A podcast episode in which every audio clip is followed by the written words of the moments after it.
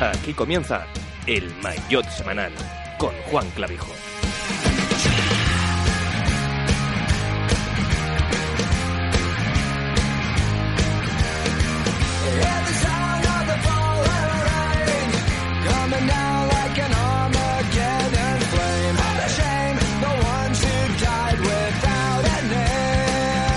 ¿Qué tal? Muy buenas, bienvenidos al Maillot Semanal, bienvenidos a una cita más con el ciclismo, como cada lunes subiendo el podcast a nuestra página web, también a los diferentes canales, tanto en iVoox como en iTunes, en una semana en la que este deporte nos ha vuelto a regalar una de las carreras más emocionantes de los últimos años. Julián Alaphilippe fue el actor principal de la estelar película que nos brindó la Milán San Remo el sábado. Tras la selección del pelotón en el podio, tras la selección del pelotón en el podio, el francés tiró de fuerza y habilidad para imponerse, entre otros, a Oliver Naesen, Michal Kwiatkowski, Alejandro Valverde y un Peter Sagan que volvió a fallar en el momento crítico. Es el primer monumento para un ciclista que puede marcar una época.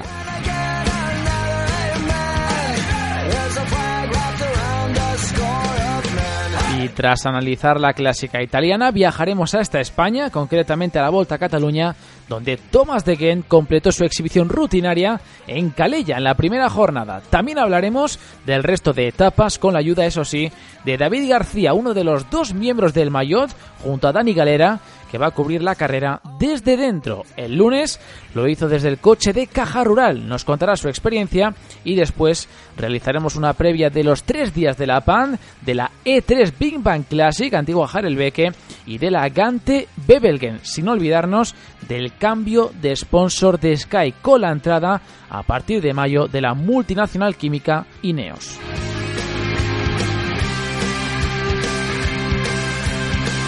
Y antes de empezar el programa, os recordamos como siempre que aún estáis a tiempo de uniros al tropelcho de El Maillot 2019. ¿Cómo tenéis que hacerlo? Accedéis a tropela.eus, os registráis y buscáis el tropelcho El Maillot 2019. Más de 250 integrantes somos los que componemos ese tropelcho del Maillot 2019 que afortunadamente sigue creciendo, sigue aumentando y que además va a repartir premios en muy poquitas semanas, concretamente durante el Tour de Flandes y la Paris-Roubaix. Además, os recordamos como siempre que nos podéis seguir en nuestras diferentes redes sociales, en Twitter bajo el nombre de arroba bajo en Facebook, en Instagram. También os animamos a suscribiros a los canales de iVoox y de iTunes y a visitar a diario nuestra página web www.elmayot.es.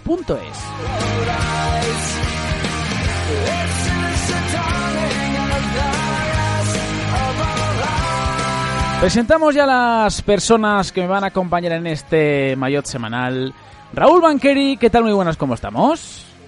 ¿Qué tal? Pues bueno, aquí con el hype muy subido después de la Milan San Remo que vivimos el sábado y, y, con la Volta a Cataluña que están nuestros compañeros David y Dani ahí, bueno, no sé, ya empieza a ser la mejor parte de la temporada.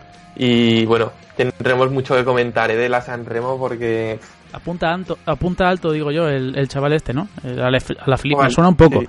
me va sonando. Sí, sí, sí. Brutal, ¿eh? No, es que ha sido... Decíamos que iba a volver a ser al sprint, que de tres años seguidos rompiéndose el sprint, ¿no? Y jo, al final, pues, sí que se rompió otra vez, ¿eh? Fueron unos minutos tremendos. Madre mía.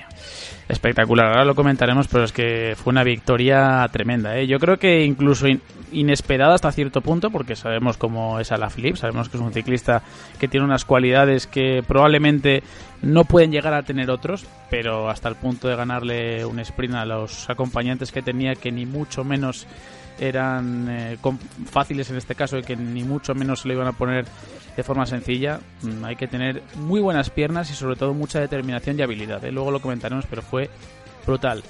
Y qué bien lo pasamos el sábado, César Cortés, en tu canal comentándolo. ¿Cómo estamos? Muy buenas. Por fin. Muy buenas, Juan. Por fin, por fin. Es que he venido al olor de la comida, ¿sabes? O sea, por fin ya hay comida en este programa, ¿sabes? Con lo de Butaca. Claro. Claro. Qué buena y gente. He visto ¿eh? que hay tappers, que hay Qué buena que hay de zampar y yo me apunto a un catering, a un, o sea, Hombre, boca abierta y entonces pues Huitaca y así que digo, ahora sí, después de casi gente. tres meses, Juan. madre mía. La última ¿Tres vez que estuve ya? aquí, sí, fue cuando estuvo. Juan Fran de la Cruz yo estaba con un constipado increíble y era el mes de diciembre. Es verdad. Y casi estamos en abril, sí, sí, muy, muy duro, ha sido duro, ¿eh? Es que Encima, Lo del canal, lo de Sí. César lo decía porque el sábado, según sabéis. A ver, César Cortés, Bemancio, en YouTube. Que yo creo que se le conozca como César Cortés aquí en el programa. Luego él en su canal, que se conozca como quiera. Pero hombre, su Sí. nombre y apellido es César Cortés. Y en su canal, es que lo pasamos, de verdad. O sea, aparte de que tuvo una aceptación tremenda, la retransmisión de la Milán San Remo, es que fue una emoción hasta el final. O sea, de verdad, es una de las mejores carreras, yo creo que, que he narrado, o por sensaciones y, y por cómo era, eh, cómo se desarrollaba la carrera, porque es que era, yo creo que impredecible, ¿no? Porque es una característica que tiene esta carrera que la hace mágica, te guste más, te guste menos, pero lo que, vamos, lo que es irreprochable es que es una prueba, es una clásica que tiene unas características, sobre todo los últimos 30 kilómetros, que no tiene ninguna. sí, se generó una energía muy buena entre nosotros. La lástima fue no podernos chocar la mano o algo, ¿no? No estar, no estar juntos físicamente, que estábamos cada uno desde nuestros puntos, ¿no? De control, Claro. como en este programa, ¿no? Pero sí, ¿no? Eso te, eso te venía a decir, que, que llevo mucho tiempo sin estar aquí y, y que tenía muchas ganas porque encima os escucho, tú sabes que yo me escucho el podcast Y entero. entero, Eso, eso. siempre. Y claro, yo a veces que me lo pongo ahí por casa mientras hago cosas y tal, me tiro los pelos con algunas cosas que decís, no sé qué, digo, le diría tal, joder, ¿sabes? Así. Y claro, pues ahora ya hoy, pues contento de poder estar aquí. Así que nada, un saludo a David, a Miguel, ¿sabes? A Carlos también, a, claro, a la gente que ha estado aquí y por supuesto a Raúl. Ya le harás una reprimenda a, a unos y a otros. A Raúl no, porque tiene capacidad ahora para contestarte al instante. Pero tú a David y a Miguel, a Carlos y demás, puedes contestarles, puedes ahora mismo reprocharles algo porque no tienen respuesta. Ya sabes que aquí el mejor remedio que tenemos es atacar al que no está. Entonces, eso al final siempre es efectivo. Si te das cuenta, no tiene, no tiene réplica. Sí, pero yo hoy vengo un poco en el bando de Miguel, ¿eh? Ese rollo punk que tiene, ¿sabes? Vale, vale, Me vale. moló en el último programa, así que vamos a intentar darle esa chispa. Bueno, bueno, perfecto, perfecto, avisados estamos. Dicho esto, ahora sí nos ponemos desde ya el mono de trabajo y arrancamos con una nueva edición número 82 del Mayor Semanal.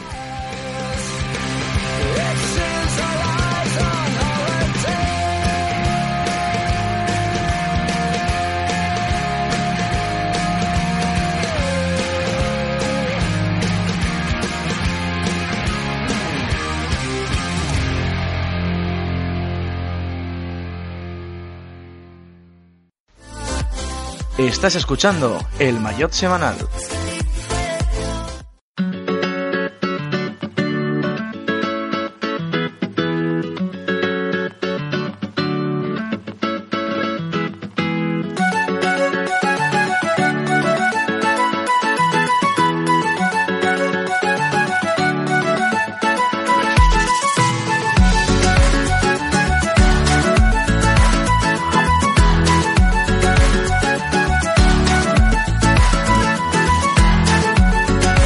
Arrancamos ahora sí de manera oficial, como decimos siempre, porque hay muchísimo de lo que hablar. Tenemos que, evidentemente, analizar todo lo ocurrido el sábado en la Milan San Remo, en el primer monumento del año con el enorme triunfo de Julian Alaphilippe. Hay que hablar de la Volta a Cataluña, también de el gran trabajo y del enorme rendimiento de Murias y de en particular Enrique Sanz, por ejemplo, en la Vuelta al Alentejo, también de lo que se nos viene con Gante, con la E3 Big Bang Classic, que es la antigua Harelbeke, no nos olvidemos, y ya que hablamos de cambio de sponsor, también recordar que tenemos que dialogar, debatir un poco acerca de la nueva denominación del equipo Sky, que va a ser el equipo Ineos a partir de mayo, y que de la cual evidentemente pues trazaremos unas pequeñas líneas al final del programa para que la gente conozca eh, cuál es esta nueva empresa y si realmente va a aportar más eh, potencial económico al conjunto Sky a partir de mayo.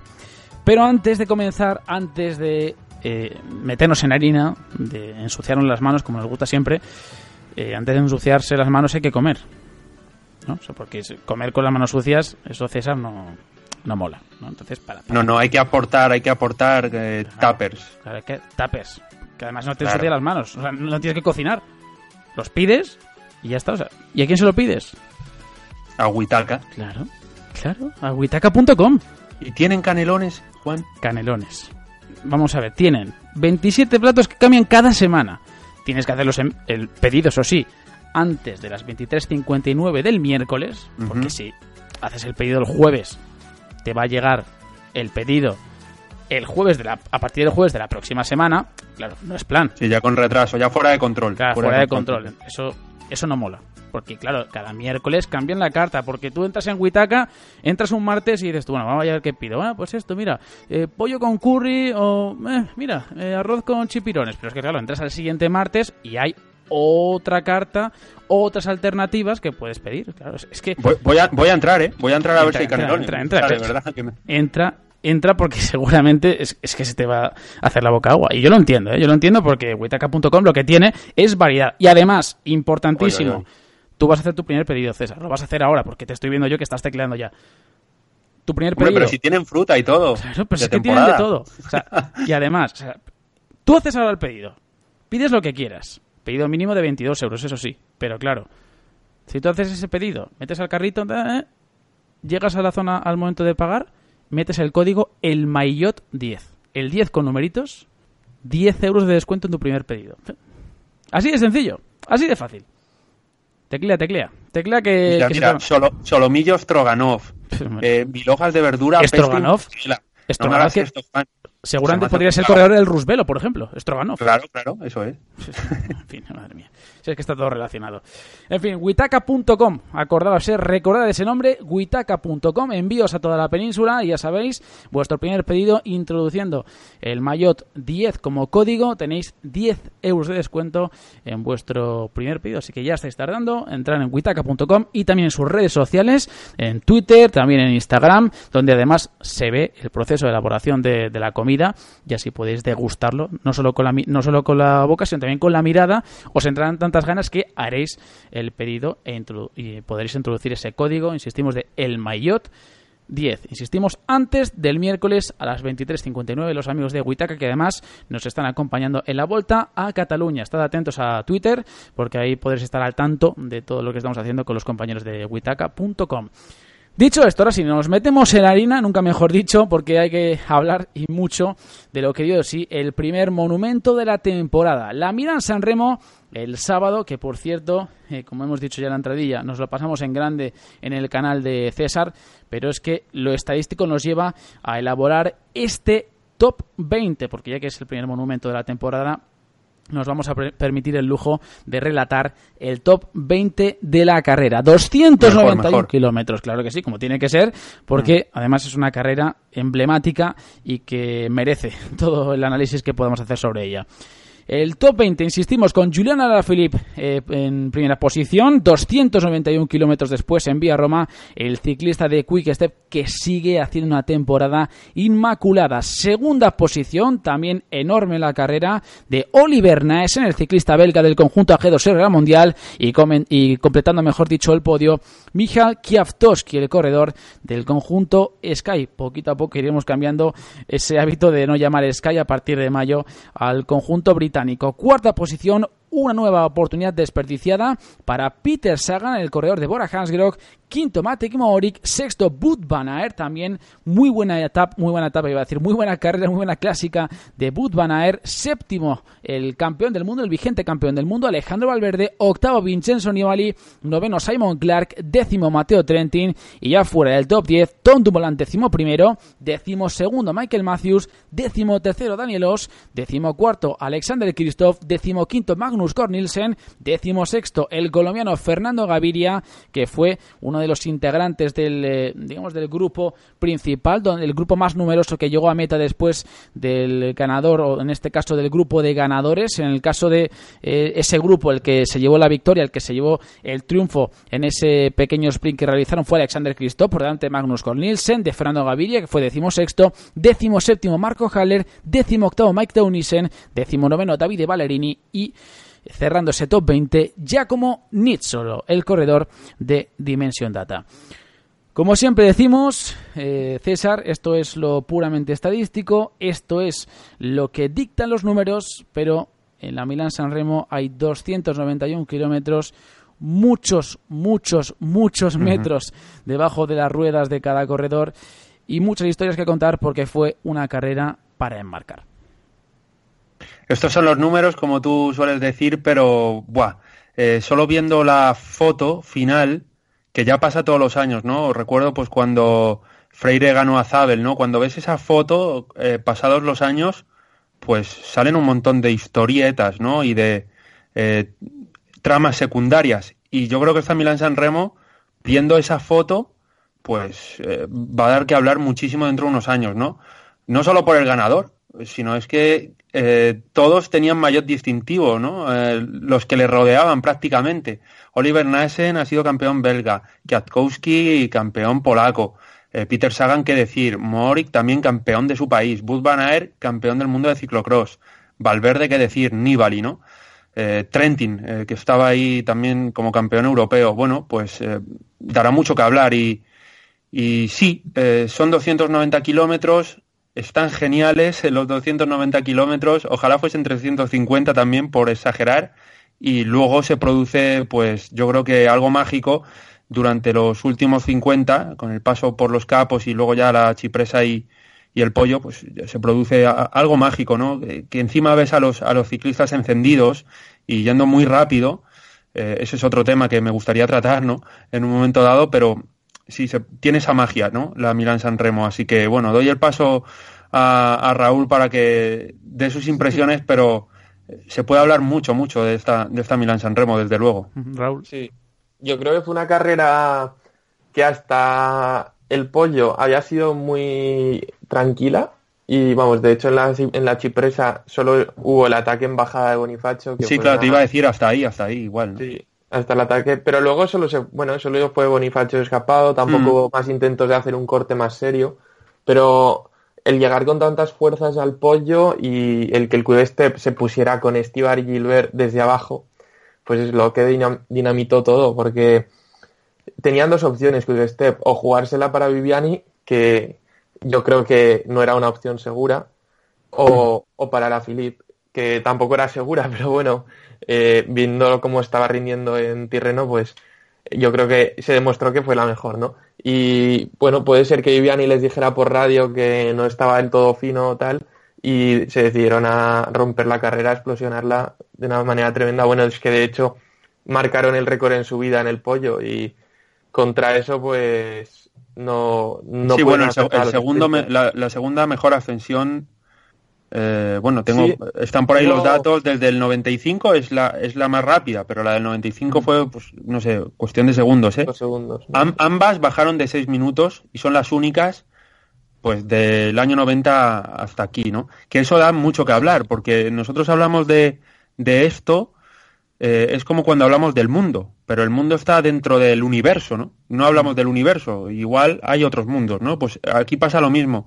Dentro de este ciclismo que vivimos, pues aquí analizamos un poco lo que hemos visto y ha sido tremendo, ¿no? Pero bueno, que han ido muy rápido, como en años donde había, pues digamos, ¿no? Que quizá ciertas trampas. No podemos hablar de esto ahora, claro, porque es hablar sin saber y... Pero bueno, que, que, yo creo que hay que ponerlo ahí sobre el colchón, ¿no? Y ahora hablar de ello.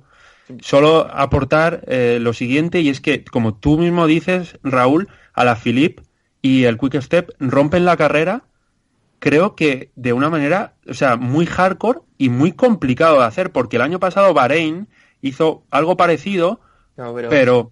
pero, Nibali no entraba, no entraba en, la, en las apuestas. O sea, era un elemento que, bueno, cuando atacó, pues dijimos, anda, mira, Nibali, y luego baja bien, lo probó, ¿no? Pero a la Filipe estaba súper vigilado. Yo creo que ya en la Chipresa estaba vigilado, ¿no?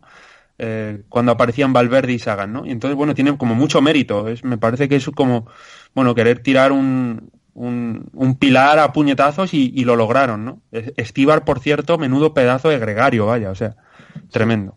A ver, yo creo que si buscas el ganarla atacando, pues tienes que hacer esto, eh, romper la carrera, tirar todo lo más fuerte que puedas con Estibar y Gilbert, porque si no, un ataque a la Philip no hubiera sido tan decisivo seguramente, porque se hubieran quedado muy cerca a los sprinters, igual se hubieran quedado, hubieran coronado el pollo a 5 o 10 segundos, y con gregarios y lo hubieran podido cazar. Entonces, claro. si quieres romper la carrera de verdad tienes que mm. poner ritmo desde abajo del pollo y, y luego atacar. Mira, 5.50 fue lo que tardaron en, como habéis dicho, en la segunda subida más rápida desde el récord que consiguieron en 1995, que fue 5.46, con una media de 38,5 en la subida al pollo, que con Fondrías y Jalaber, que estaban ahí en ese momento en, en la cabeza. Y luego sí que echando un vistazo, por ejemplo, en el año 2000, 5.56 con Rebelín, eh, Van Petegen y Schmil y poquito más, ¿eh? poquitos eh, tiempos que se acerquen a ese tiempazo que hicieron el, el sábado los Alaphilippe, Kiaptoski, Naesen, Valverde, Sagan, Trentin, Van Aert. Fue una carrera que yo sinceramente, y evidentemente cada uno tendrá su opinión y, puede ser que mm, no mm, bueno no coincida ¿no? con la mía no pero es una carrera que poquito a poco va virando ya hacia otro tipo de ciclistas. No sé si es porque cambia. Sí estoy de acuerdo. Sí es que yo no sé si es no, sé si el mismo recorrido que de hecho es incluso más suave que otros años que han metido Sí, pero, pero, la tradición, eh, este Raúl, no sé si está cambiando. En ya no hablo de la tradición de la carrera en sí, sino de, de cómo eh, enfocar tu carrera deportiva. Hay cada vez más corredores completísimos que son más versátiles y eso provoca que el abanico sea cada vez más amplio, que el control sea menor. Esa es la sensación que yo tengo. O sea, mm, hay muchos corredores como el propio Alaphilippe que te puede ganar Mm, dos etapas en el Tour de Francia, ganarte el maillot de la montaña, luego viene a Strade Bianche, te la gana, viene a Milán San Remo, te la gana y que además el otro día se lleva un sprint masivo en, en Tirreno fue, ¿no? Que lo estoy pensando, en Tirreno Adriático. Mm, abres, eh, Juan, una, una bonita vía de debate, porque, claro, o sea, una cosa eh, son las capacidades, que yo, por ejemplo, ya me percaté y supuse yo en la Strade Bianche, cuando vi que al culo gordo Van Aert lo estaban reventando a la Filippi y Fulsan, digamos, unos escaladores. Y entonces yo pensé, yo creo que a Cancelara le harían lo mismo. Y entonces pienso que los escaladores ganarán la Strade Bianche. Y también pensaba que esta Milan San Remo no se iba a decidir con sprinters, eh, que iban a ser estos ciclistas justos, o sea, todos estos, o sea, incluso Naesen, ¿no? O. Mori, o, o Dumoulin, ¿no? El propio Sagan también, o sea, un corredor sí, que... Sí, o sea, claro, que, es un velo... iban a ser sprinters puros los que se llevaran esto. O sea, por un lado se abre la vía de que, pues, eh, a nivel físico, yo creo que ya ciclistas más ligeros son capaces de desarrollar potencias de sprinters y, claro, luego la, la ley de la gravedad hace su efecto. Si pesas menos, te, va, te vas, ¿no? Eh, te distancias. Y luego está la vía de debate que habla, eh, que comentas tú, Juan, que me parece muy interesante, y es cómo enfocan los ciclistas también su carrera deportiva. Si, si, dices que Milan San Remo es la clasicísima, es el primer monumento de la temporada, es un monumento, es importante, hay que, está el pollo ahí al final, se puede bajar bien, se puede hacer daño, pues al final este tipo de ciclistas como Mate Morik, por ejemplo, o Bud Van Aert, pues van a estar ahí, ¿no? Y quizá en otra época pues igual no hubiesen venido o bueno a ver, es posible. A ver si tanto que criticamos a Pro Cycling Manager nos estaba marcando el camino desde hace años, atacando en el pollo siempre. claro, sí, sí, atacando ahí siempre, ¿no? En la cota y luego en el descenso lo tienes hecho, sí. A ver, lo bueno es que después de tres años llegando a ataques, pues eso anima a que corredores tipo Valverde, aunque Valverde ya va a ser muy mayor, ¿no? Pero o tipo Nibali, tipo incluso Bardet este año que ha corrido, pues se animen a correr, que otros años pues se le han dejado más a los sprinters. Pero es que luego también, o sea, se decía por detalles, porque si el quick step, o sea, porque tú solo no puedes hacer, pues, no sé, Nibali el año pasado sí que atacó solo, pero se dieron unas circunstancias especiales que todos vigilaron a Sagan, la subida fue lenta, pero si el quick step, o sea, si en vez de hacerlo para la Philip lo hubieran hecho para Viviani más lenta, pues igual hubiera sido para sprinters y lo hubieran podido controlar ellos. O otros años que los mejores equipos los han tenido sprinters como Christoph, que yo me acuerdo de una subida al pollo, de dos subidas al pollo controladas totalmente por Paulini, que pues eso, que si tienes al mejor gregario, si lo tiene un sprinter, pues es más complicado romper. Entonces estos años pues ahora se ha dado la circunstancia, pues eso, de que el Quick Step la ha querido liar en vez de... Sí, pero yo creo, Raúl, que va a aparecer un ardenero, por así decirlo, eh, todos los años que lo pruebe, ¿sabes? Creo, ¿eh? Pero... quiera romper esa, ese control.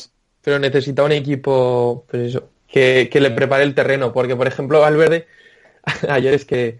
o sea, ayer, el sábado, perdón, no, no pudo hacer nada O sea, se tuvo que buscar él solo todo el rato la colocación en el pelotón.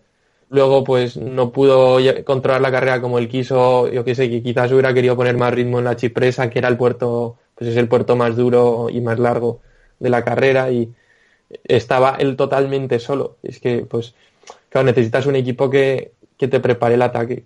Y sí, mucha gente ha dicho que Valverde estaba muy justo, que es verdad que estaba muy justo, pero pues también es que estaba todo el rato él solo, colocándose en cabeza del pelotón, teniendo que, teniéndose que codear con todos. a mí ya me parece demasiado lo que hizo, vaya. Sí, sí. Bueno, de igual manera, ya digo que es una carrera que cada año yo creo que se hace más imprevisible, impredecible. Y eso invita mucho, lo que dice César, nos invita muchísimo a, a, que más y más corredores se sumen a esta fiesta, ¿no? Al final, eso hace que el abanico aumente, hace que las posibilidades también crezcan de manera sostenida cada año y, obviamente la Starlist creo que está cada año copada por mm, decenas de corredores que pueden incluso optar a la victoria. Es que lo decíamos en las retransmisiones, que había 30, 40 corredores, incluso creo que me estoy quedando corto, que podían optar a la victoria el sábado. Y lo digo con la boca bien grande, ¿eh? o sea, es que había 30, 40 corredores que podrían haber luchado por la victoria. Es más, llegaron 11, 12 corredores a poder luchar por ella, mm, con posibilidades reales. Y... por, y por detrás tenían a sus eh, 11, 12 compañeros, ¿no? Sprinters o, mm. sí. Sí, sí, sí. Y el dato que dio el otro día David, que desde 2002 no se repite vencedor salvo Freire. Freire ha sido el único que ha repetido victoria y mm. que ha ganado tres veces desde 2002 todos son diferentes. Es que pues eso indica, eso indica lo difícil que es ganarla, claro. Sí, sí. Hmm. es una piedad, vaya, pero lo, lo, digo sobre todo por esta gente que luego quiere como cambiar el recorrido, modificarlo, que, hay como cierta queja, ¿no? Cuando es que es una carrera que funciona y punto. Eh, ya evidentemente siguiendo con la tónica de la Milana San Remo y esto os lo pregunto a los dos, en primer lugar César, ¿ves a un Philip que pueda llegar a la altura de primero Alejandro Valverde, que es al, corredor al que más se le está asemejando, por menos se, está comparando, pero ves, ¿crees que puede llegar a ese nivel, a esa versatilidad que yo creo que ya está alcanzando, pero crees que puede llegar a ser tanto o más eh, talentoso que, Alejandro Valverde? Yo es que creo que no es el momento de juzgar a la Philip porque está en, en, pleno número musical, ¿sabes? O en pleno o sea, está pintando su obra. o sea, yo creo que esto no acaba aquí. Eh, creo que era, bueno, lo comentaba Luis Miguel Silvano, bueno, un, tuitero que hablaba de Giorgio Furlan, un ciclista que ganó Milan San Remo y luego ya no volvió a ganar más, ¿no? Yo creo que no es el caso de, de Juliana Lafilippe, ni mucho menos. Es un, claro, es un ciclista que ya ganó de Bianche, que ha ganado Flecha Balona, que ha ganado San Sebastián no ha terminado porque probablemente el día 7 de abril gane Flandes, ¿sabes? O sea, eh, entonces no, no, no es el momento como de juzgarlo y decir, pues no, a la Philip es esto, ¿no? Está en plena ebullición. Dicho lo cual, sí, claro, creo que creo que a este paso, bueno, es, es que es a la Philip, ya no va a ser ni el nuevo Valverde, porque está. Sí, claro, Valverde es verdad que eh, eh, el otro día alguien comentaba por ahí, ¿no? En el Mundial de 2005 de aquí de Madrid hizo segundo detrás de Bonen, ¿no? También como en un sprint. Vale, sí, o sea, ya va teniendo esas cosas, pero Valverde igual cuando era joven también hacía un poco así como a la Philip, pero es que asusta porque encima tiene unas miras eh, que, que, son lógicas para lo que está haciendo que en, su día no tuvo Alejandro Valverde, ¿no? O sea, la Philip ya quiere ganar el Tour de Flandes. Claro. Bueno, ya ha ganado una Sanremo, cosa que Valverde no, ¿no? Porque estaba él en su, en su historia. Sí, yo creo que, que, puede, mejorar, ¿eh? Puede, o sea, que puede, pueda ser Valverde y más. No, era una forma de hablar, creo yo, pero igualmente, aunque yo creo que lo que quiere decir César es eso, es que ya en su mente Raúl es que tiene intención de por lo menos probar Flandes mucho antes que, que Valverde, que lo va a hacer precisamente este año, ¿no? Un poco... Sí, sí, no, sí, ya dijo, tras ganar la que dijo que quería ganar Flandes, pero no sé, que eh, supongo que en los próximos años lo intentará también, ¿eh? están en, un equipo bueno para intentarlo. Claro, que a lo mejor este año, oye, ni termina la carrera, pero ya ha ido a Flandes. Mm. Mm. No sé, pero yo, creo que no correrá. Tiene en su calendario Ichulia. No, en teoría no correrá, pero vamos, que seguramente el siguiente año, dentro de dos, sí que se lo planteará. Yo creo que tiene los objetivos más claros que Valverde en el sentido de que no se plantea luchar las grandes vueltas. De momento, vamos, que luego... Claro, y bueno, y luego está en un equipo, pues está en el equipo de las clásicas. claro. Entonces, pues se va a centrar más en, pues, en etapas, en clásicas, vueltas, pero no sé, sí que se está viendo que la, la montaña es su límite, porque ha intentado ya varias vueltas de una semana, eh, el Dauphiné hace unos años, eh, la Ichulia también, la, la Tirreno Adriático este año también en los grandes, en las etapas más duras, que no eran de alta montaña, pero vamos, tenían muros muy exigentes, también se le hizo muy duro. Y bueno, en la Colombia 2.1 es que este, este año ha, corrido San Juan, Colombia 2.1 y Tirreno, las tres que podía haber ganado la general y, al final en las etapas más duras ha cedido. Entonces, eso sí que se está viendo que, que la montaña sí que se la atraganta.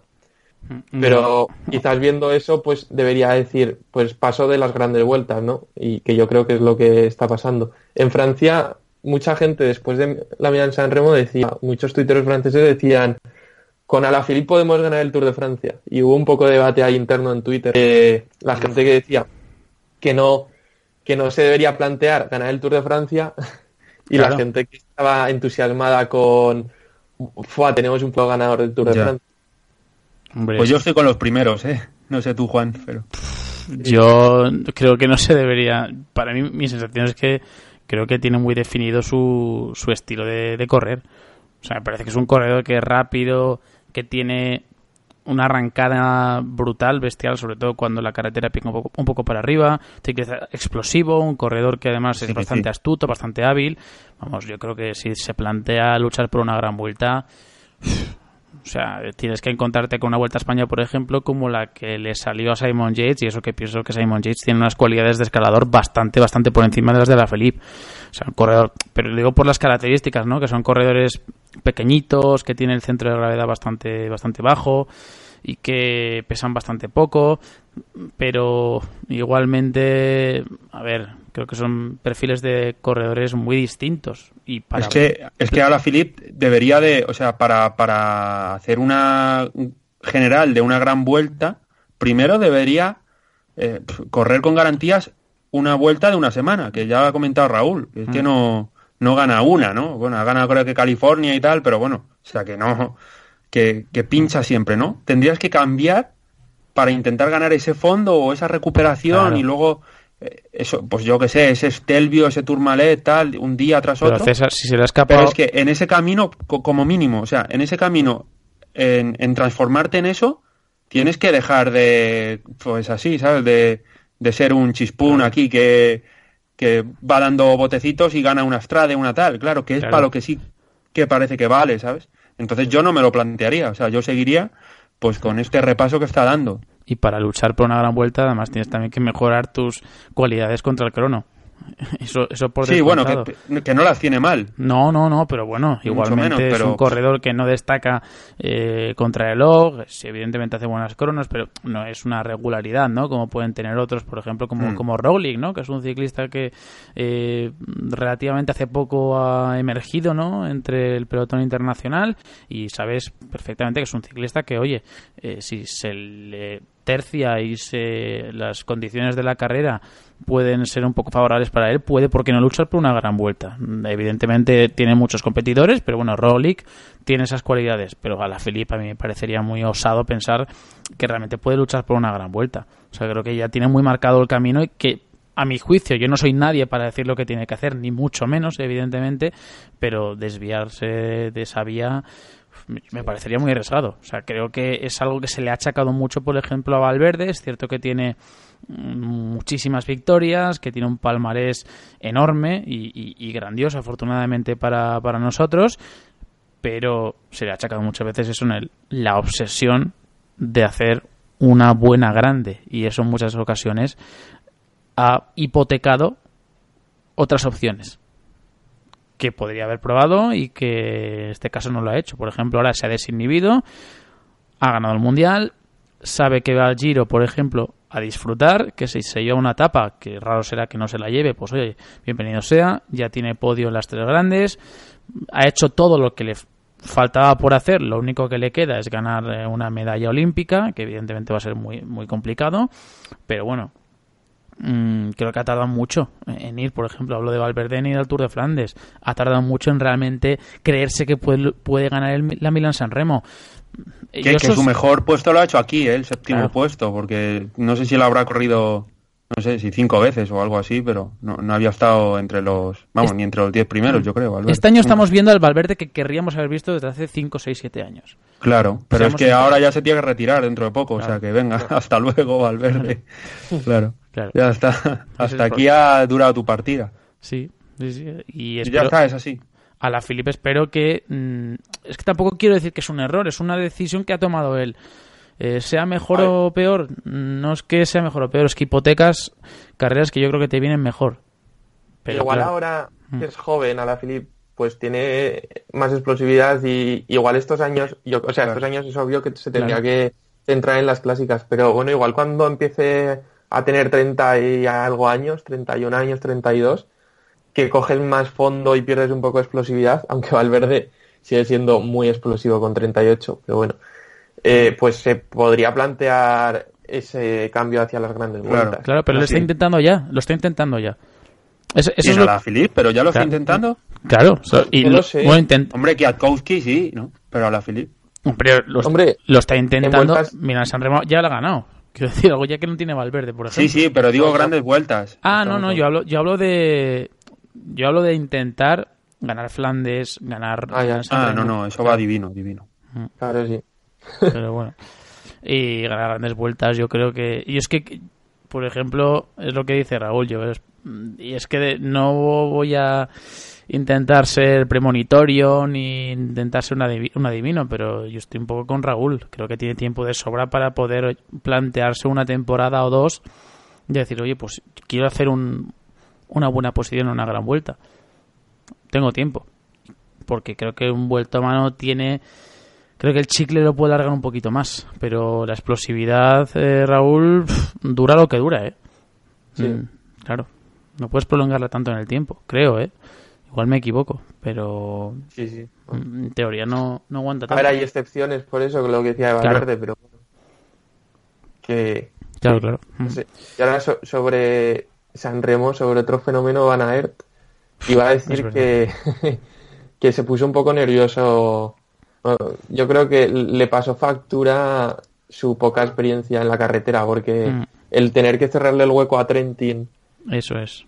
Se le vio realmente fuerte y yo tampoco. Bueno, no sé si era de esperar o, o sí o no. O sea, no sé si era de esperar o, no, o sí, pero uh -huh. Ahí estuvo. Porque, a ver, en teoría no le van tanto. O sea, el ciclocross son carreras de una hora. Y esto, pues la Milan San Remo es justo lo opuesto, que son siete horas. Pero bueno, ahí estuvo entre los claro. mejores, pero luego al rematar parece que, no sé, o sea, no tiene buen olfato, porque ya lo vimos el año pasado en la Onlop, que también estuvo en el grupo de los mejores y no lanzó ni un ataque, no, no, no sé, no, no se le ve buena intuición. Hombre, y... sí, también en Estrade, ¿no? Que cuando llegó a Fulsan y, y a la Philip, pues bueno, hizo la de os arranco, pero, ¡buah! ¿Dónde ibas, no? Que te queda todavía la, claro. la, subida final y tal. Era mejor coge un poco de, de, aire, quizá, ¿no? Bueno, por aportar, que no lo sé, ¿eh? Ya me parece yo fascinante que esté ahí él, ¿no? Pero claro. no, no, me pareció mal movimiento salir a la rueda de Trentin porque podía haber sido la rueda buena, ¿eh? Sea, pero eso... se llevó al se llevó al resto de No, claro, sí. Claro. Raúl ya, pero a ver, pero a ver, es joven también, hay que decirlo. Hablando de Freire, así se llevó Freire, ¿sabes? Como, sí. como intentó Trentin, más o menos se sí. llevó Freire el primer mundial. A ver, yo en Estrade Bianche, sinceramente, creo que, por ejemplo, Van Aert no lo hizo del todo mal. O sea, vienes ya tostado de atrás, sabes que la única opción que te queda es seguir con tu paso firme y que los otros dos se miren entre ellos, pero tuvo, evidentemente, no mala suerte, porque era lo que se esperaba, pero eh, pasó lo que tenía que ocurrir, que le cogieron la rueda y les hizo prácticamente el inicio de la subida. Sí, sí, no, sí, estoy de acuerdo, pero... Bueno, era por aportar, ¿eh? Por Sí, no, no, el no, está movimiento claro. de carrera que estoy diciendo, pues No, bueno, pero yo estoy de acuerdo, por ejemplo, con vosotros en que Milan San Remo su bala la gastó para coger a Trentin. Porque es, es una carrera muy larga. Eh, Cualquier fuerza que puedas ahorrar, bienvenida sea. Y yo creo que su bala prácticamente la gastó en ese esfuerzo que tuvo que hacer para coger a Mm. Trentin. Y evidentemente todos se engancharon a su rueda. Porque fue, yo, por ejemplo, el ataque de Trentin sí que lo veo. Mm, lo veo justificado, ¿no? O sea, yo el ataque de Trentin lo vi justificado. Pues, y- yo, pues yo no, fíjate, pues yo Juan. sí, a mí sí que. a- yo creo que Yo- era el momento. O sea, que si lo quería sorprender. Uf, un poco pronto, ¿no? Y, y él Uf, tiene, bueno. tiene cualidades de, de sprinter. Ya, o sea, pero no se a mí me pareció bien. bien. lo de Van Aert porque Van Aert, a ver, seamos francos, o sea, Van Aert, eh, el sprint no lo iba a ganar. O sea, es que llega a ganar Van Aert y, y- y me quedo a cuadros, o sea, no sé, ¿no? Pero Trentin sí, ¿no? Sí. Y yo, tam- y yo creo que lo, lo mete muy pronto, Trentin. Pero bueno, si es que es divino, o sea, es menu- menuda carrera, ¿sabes? O sea, se Sí. pone tan, voy a decir el término, ¿no? Pero se pone tan cachonda en los últimos kilómetros que es Que tremendo, por, ¿no? que por cierto. Desde Bonifacio haciendo eso. es con- verdad, Bonifacio. Que por con- cierto. Con esa, con esa, eh, descenso demencial, pues ya Sí, fue una locura, sí. Que por cierto, el- iba a decir que mm, pasó desapercibido, pero rompió la cadena, eh, creo que fue la cadena, un, o un desbarajuste eh, mecánico, técnico, eh, John Degenkolb, que hubiese sido un invitado mm, peligrosísimo, ¿eh? Porque estaba, yo creo que estaba bastante cerca del grupo, que hubiese entrado en ese parón que hubo donde consiguieron llegar Mori, donde consiguió llegar Nibali y por la forma Sí, de lamentarse, eh, por la forma de lamentarse, por los botes que pegan enci- encima de la bicicleta, hubiese sido yo creo que un invitado de excepción y muy peligroso para todos los que estaban ahí, ¿eh? Claro, porque esas cosas no se ven.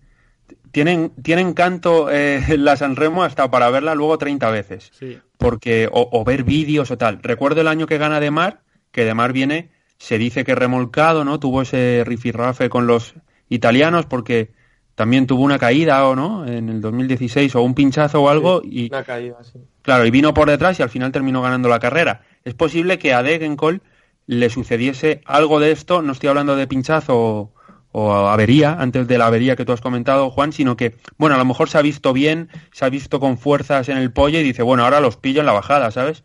Y cuando los pille, me los voy a comer. O sea, puede ser, porque tú te veas con esas fuerzas. Por eso le vimos con esa frustración, ¿no? Entonces, eh, tien- tiene encanto la San Remo hasta para eso. Es posible. O sea, no, no vimos la subida de, Degen- de ahora ya tengo ganas de ver otra vez ahí la repetición por si se le ve, ¿no?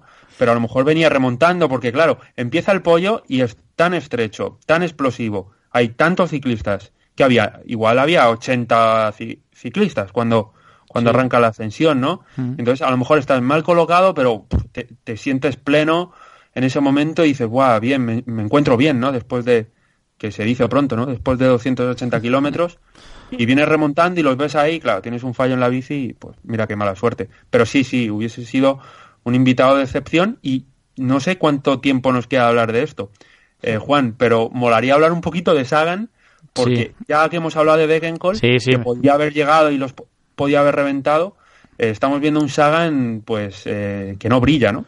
Me lo he dejado para el final precisamente para eso, para cerrar el análisis de Milan San Remo.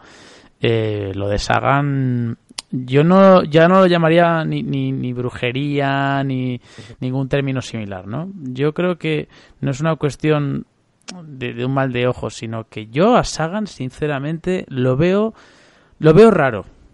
Yo a Sagan lo veo raro. O sea, esta temporada. Eso decís muchos. Pero sí. lleva raro tiempo, ¿eh? O sea, Sí. varios años ya, como Hombre. tres años haciendo cosas raras. O sea, como teniendo Hombre, muchos eh, eh, eh, Raúl, igual voy a, voy a hacer un poco el, el punky, ¿eh? Pero, hombre, raro, claro, sí, claro. Ha ganado, ha ganado mundiales. Lleva, A ver si- Está un poco raro este chaval. Está raro ¿sabes? el chaval este. ¿Cómo le gustan los los mundiales- arcoiris? Es que. Sí, sí, sí. En, en los mundiales corre muy centrado, pero en carreras así tipo. Bueno, es que, joder, San Remo es un car... o sea, es también súper importante, pero en carreras menores se le ve haciendo cosas raras, muy Sí, que te entiendo, que deslizándose, ha, sí. ha cambiado. Sí, sí, antes tenía como otro, otra hambre, ¿no? ambición. Que Sí. ¿Más ambición puede sí. ser? Sí. Pues, An- Antes le dabas antes lo- el, el tupper de, de Witaka y te lo pillaba antes. Claro. Ahora le pones un Witaka ahí, Ah, se lo piensa. se lo Dice, piensa pero- y hace mal, hace mal en pensárselo. Sí. Hace muy mal en pensárselo, pero bueno, él verá. Pero sí que es cierto que es un poco extraño a mí y sinceramente, y esto lo digo con todas las letras, o sea, que Sagan se retire algún día sin una Milan San Remo, para mí es eh, sería decepcionante. ¿eh? Para mí sería decepcionante, o sea, que se Es como lo de Messi y el Mundial, ¿no? sí, sí, sí, sí. no, es una carrera que necesitas también mucho al equipo y él pues nunca ha tenido un equipo Raúl, potente. Pero no sé, quiero decir, eh, viste No, pero- el, tú viste el sprint que hizo, ¿verdad? Está Luca por ahí, ¿eh, Raúl? Sí, hombre, Luca está por ahí Ya, claro. diciendo hola, se está quejando. Yo creo que es- Ah, disculpadme, pero o sea, la, la- la escucho en, en todos los programas y hoy la, la veo ahí en directo. hay que saludar a Lucas. Es una más, esa mascota de- del programa ya. Claro. Además, eh, además siempre que hablamos de Sagan suele suele ladrar. No sé por qué. Tiene, tiene cierto afecto, cierta querencia. Bueno, casi mejor, ¿no? Que, que sea cuando hablamos de Sagan y no cuando hablamos de Valverde. Claro, joder. No seas así, César. Es- Esto no me lo hagas, por favor. Qué mala persona eres. Además, es un, es un pastor alemán, ¿no? Si no me equivoco. No, Ah, no un labrador. Ah, muy bien, genial. Madre mía. Muy bien. Madre mía. Ahora ya queda claro el chiste. Muy Perfecto. bien, Me he coronado. Que. Madre mía. Lo, lo vaya del tela. equipo, ¿no? Estamos diciendo. Sí. Ah, vale. Decía lo de Sagan. No, lo de Sagan ya hablando en serio. eh, tuviste el sprint que hizo. Es un corredor. Ah, Yo, para mí, el sprint es de los dos mejores sprints que hay el otro día. ¿Qué pasa? Que Sí. arrancas desde muy lejos. Pero- sí. Pues yo, yo- yo no lo veo así, ¿eh? Pero bueno, habla, habla, Raúl. A ver, yo creo que a la Philip le hubiera ganado igualmente porque ganó facilísimo, se paró a, a celebrar, vamos, ganó por una bici. Pero vamos, sí que si Sagan hubiera cogido la rueda de la Philip, al menos segundo hubiera quedado, yo creo. Tampoco había grandes sprinters delante de él, o sea, Naesen y Kwiatkowski que en teoría son más lentos. Entonces, yo creo que sí que ojo, el podio tenía que haber hecho por fuerzas, pero es que ese, es que no sé qué hacía mirando a Valverde, todo, o sea, se equivocó de, de hombre a Sí, vigilar. de vigilancia, sí. Es que no, no, no entiendo por qué tanta vigilancia a Valverde si tampoco Valverde era el máximo favorito, era el que iba a llevar la responsabilidad del sprint. Y mientras ataca a Moritz, él está mirando a Valverde y se da cuenta media hora tarde. Es que se da cuenta cuando ya no puede remontar. Pero no le veis, no, no le veis en ese momento como bloqueado, o sea, no en el momento de cuando arranca Mori, sino igual un poco durante toda la, o sea, un poco a remolque. A ver, en el pollo cuando, cuando sale en, en busca de a la Philip, sí reconozco a un buen Sagan, ¿sabes? Sale a rueda a la Philip, va mirando atrás a ver quién viene, y, y sí le veo bien. Seguramente gastó mucho ahí, claro, evidentemente hecho, subieron como una moto, ¿no? Fue el único que pudo atrapar a la Felipe, porque no Sí, lo sí. Podía. Pero luego, luego le, luego le veo bloqueado. No sé, igual cuando tú tienes ya, o sea, sí, bloqueado, cuando tú tienes la confianza de decir, no, cuidado, y ahora el sprint os voy a reventar, eso lo tenía la Philip, pero no lo tenía Sagan, ¿sabes? Creo que está también eso, o sea, más allá de que sí, luego eh, veamos desde el helicóptero que, bueno, deja el hueco de la valla y entonces se le, cue- se le cuela a Morik, él va vigilando a Valverde y arranca tarde, es que no puede ser, o sea, no tienes que ser tú, o sea, otro Sagan coge y hace un sprint de locos, ¿no? Como ha hecho alguna vez, no sé, en, en Gante Wevelgem o siempre en, en- en una clásica todas las temporadas, incluso estas temporadas que tú le ves raro, eh, Raúl, nada, es broma, ¿eh? Que, que tienes razón, sea a lo que te refieres, vaya. Eh, le veías un sprint de, ¿sabes? O sea, ganaba Van Avermaet, eh, ¿qué era? Eh, eh, eh, y ganaba el Lacur, ¿no? O sea, sacaba eh, siempre el, el golpe sobre la mesa que O en los mundiales. también. o en los mundiales, claro, o incluso en el Tour, ¿no? Que también perdía algún sprint contra sprinters puros y luego ganaba una etapa, ¿no? Ahora no lo sé si va a ocurrir. La verdad es que no parece. Parece que Es un Sagan extraño, de verdad. A mí, a mí transmite... una sí, una nube alrededor. Sí, exacto. Me transmite como dispersión, ¿sabes? No sé, como que hay, hay carreras en las que lo, lo veo muy disperso. Viene una Tirreno Adriático muy muy discreta. Para mí la Milan San Remo, acabando cuarto, y eso es la exigencia que, que se le atribuye a un corredor como él. Para mí ha sido una Milan San Remo, tampoco voy a decir discreta, pero decepcionante, porque era el máximo favorito de ese grupo. Y bueno, y hablando de Tirreno, por cierto, que eh, antes no lo hemos mencionado, ¿no? Pero porque ya es casi atemporal, ¿no? Y acabó el justo el martes, lo subimos el lunes y no mencionamos, no pudimos mencionar o comentar lo que había ocurrido el martes. Ahora haremos una pequeña reseña, no muy larga porque ya han pasado bastantes días, pero bueno, hay que mencionar al menos lo que hizo Roglic, ¿eh? que por tan solo un segundito le arrebató la victoria en la general a Adam Yates, ¿eh? Y en este caso también a Jacob Fuchsland, que ya quedó un poco más rezagado a 30 segundos. No obstante, eh, volviendo al tema de Sagan y para cerrar la Milan San Remo, a mí lo que me transmite es eso, un poco de... ya no sé si es apatía, de verdad. O sea, yo tampoco voy a ser tan, tan extremo, tampoco me voy a marcar el, recurso ¿no? De, algunos comentaristas de decir, no, no, yo no digo esto, pero lo digo al final. No, yo de verdad creo que Sagan es un corredor que en, algunos, en algunas carreras transmite apatía, pero que evidentemente cuando tienen entre ceja y ceja un objetivo es muy raro que no lo cumpla. Creo que Milán San Remo no es un monumento que le esté. no le quita el sueño. No sé si. Así como creo que Flandes y Rubés sí que le quitaban el sueño, creo que Milán San Remo no lo ve como una carrera tan imprescindible. Que algún día la ganará, mm, yo creo que llegará. Yo creo que llegará. Pero no creo que la vea al mismo nivel en su mente como Rubé o Flandes que yo creo que si estuviese todavía sin una Paris Rubén en su palmarés, ya sería, le transmitiría como eh, inquietud, pero en el mal sentido, ¿no? Decir, joder, es que aún no ha ganado Paris Rubén, no, al menos ahora ya ha ganado Paris Rubén, ha ganado Flandes y Milan San Remo se atraganta. Pero bueno, es, es, lo que hay. Al final es... Sí, la verdad es que, hombre, Milán San Remo solo hay una, o sea, Igual que Flandes, eh, Rubé, pues son piedras, piedras, piedras y se tiene que preparar para eso.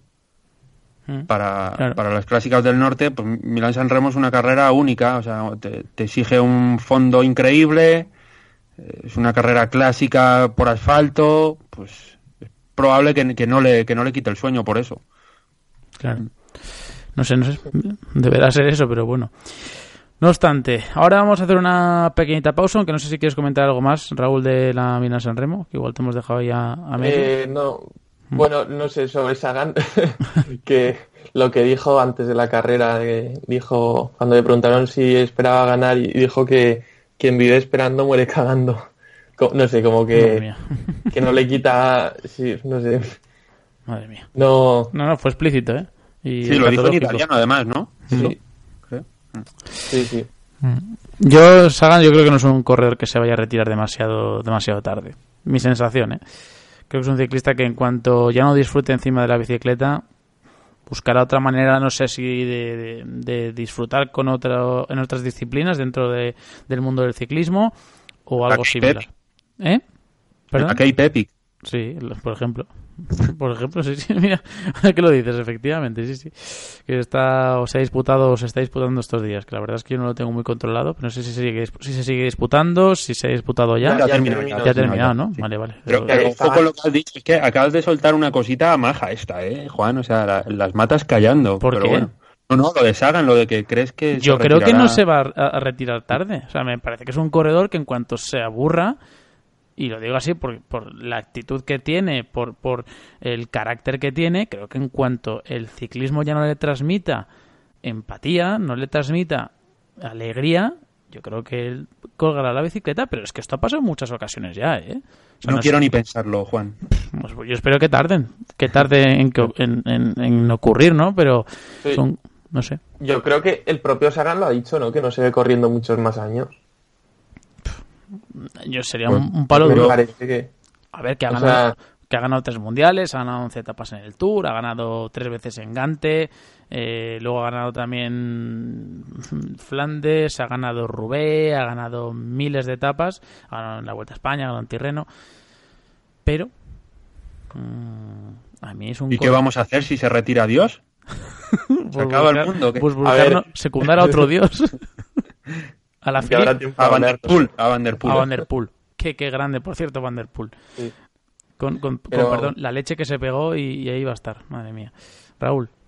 que no, no creo que se retire inmediatamente, ¿sabes? O sea, No, hombre. le quedarán al menos cuatro años. Sí, no sé, cuatro o cinco años yo creo que todavía nos durará. ¿sabes? menos.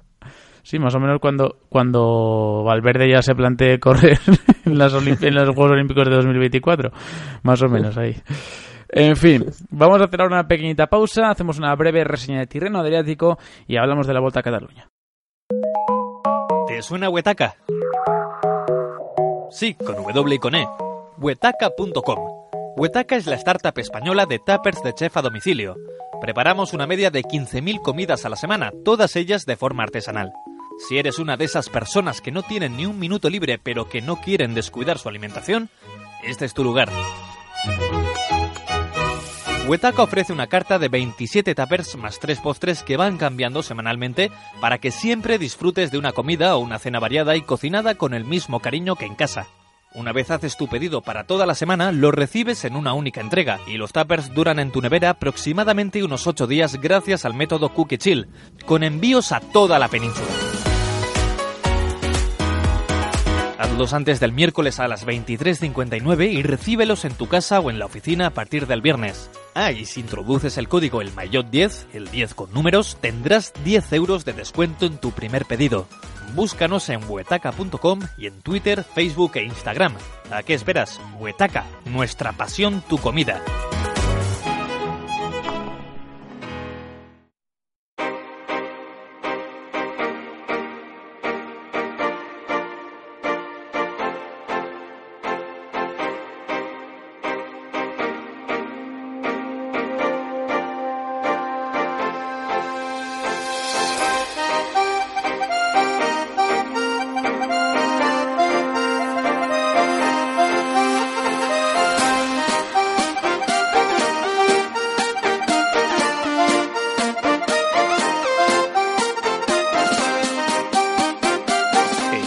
Escuchando El Maillot Semanal con Juan Clavijo.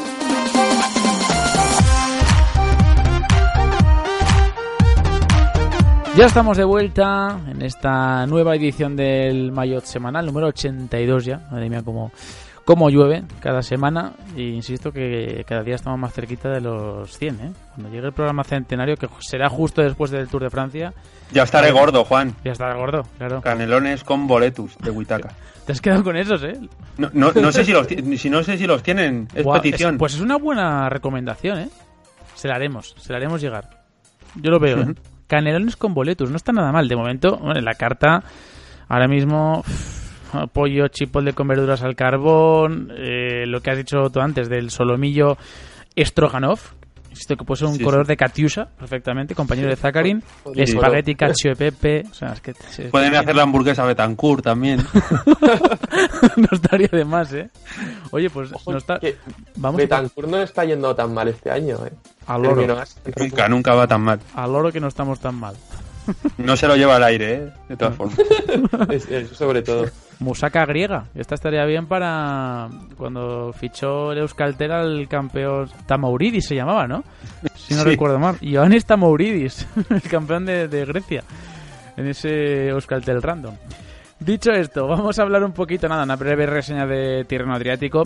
Sabemos que no hemos hablado en exceso sobre ello eh, en el último programa, o sí que hablamos de lo que había ocurrido hasta ese momento, pero todavía no se había desarrollado la etapa decisiva, que era esa crono individual en San Benedetto del Tronto, donde se iba a decidir la carrera, pero fue el martes y la verdad es que hace ya bastante ¿no? que aconteció la victoria en la general de Primoz Roglic por delante de Adam Yates a tan solo un segundo. Eso es lo que separó al primero y al segundo clasificado. Tercero Jacob Fuchsland y ya para eh, completar todo el top 10 con Tom Dumoulin cuarto.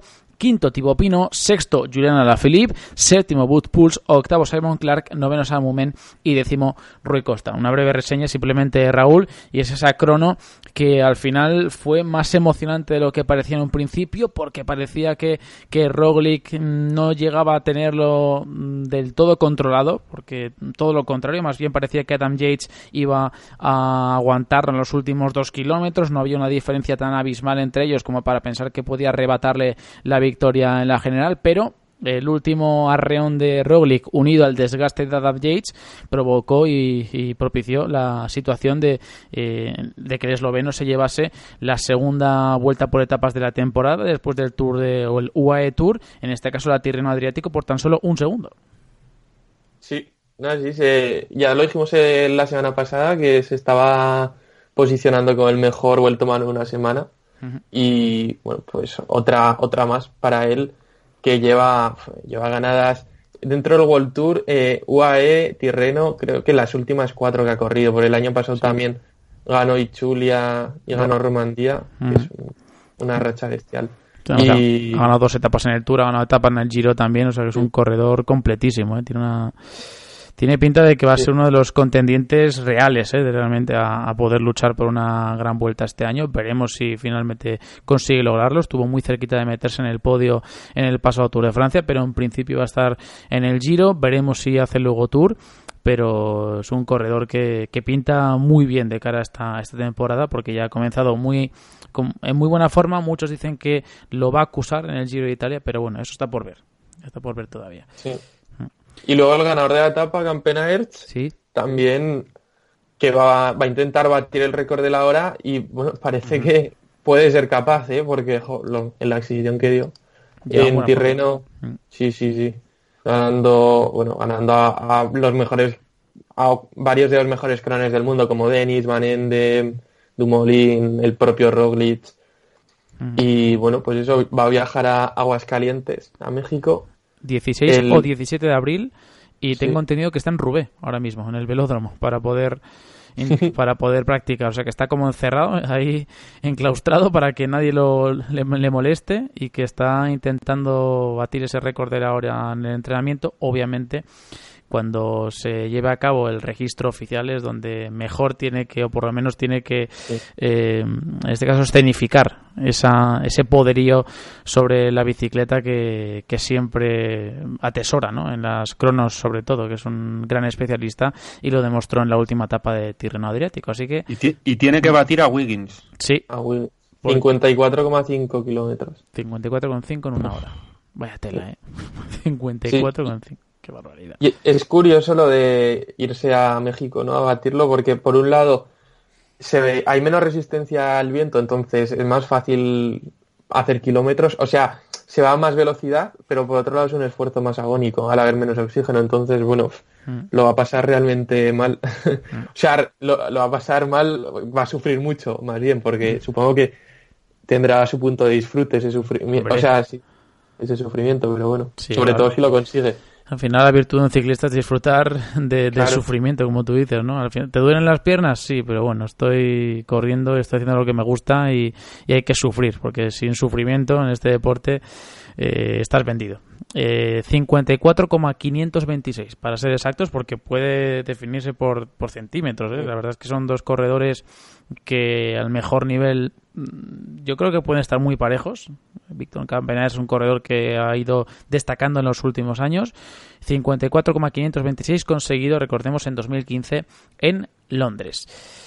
Dicho esto, ahora sí, vamos a hablar de, la carrera que ha arrancado este lunes. Además, estamos grabando después de, la primera etapa porque, evidentemente, tenemos ahí a gente que eh, está viviendo experiencias que yo creo que les están encantando. Son dos colaboradores, uno de ellos muy asiduo en los programas, que además va a estar ahora enseguida con nosotros para contarnos esa experiencia, de hablar un poquito de esta Volta Ciclista Cataluña, que ha arrancado con la victoria de Thomas Decken, increíble, la, exhibición del ciclista belga que ha llegado en solitario a Calella por delante de Maximilian Schachmann y de Grega Bole. Schachmann que ha atacado en los últimos kilómetros y ha conseguido destacarse y sacar esos cuatro segunditos al grupo principal, pero es que lo de De bueno, fuga de salida prácticamente, se marcha en solitario se coloca como líder de la montaña y dice, bueno, ya que estoy como líder de la montaña, voy a tener un poquito más para adelante y así me llevo también la etapa. Es uno de los corredores, de verdad, que eh, más precisos diría yo, ¿no? Que sale a luchar por la victoria de etapa y es complicadísimo que se le escape. ¿eh? Y ya lo ha hecho en otras ocasiones, es la cuarta victoria en la Volta, en su palmarés.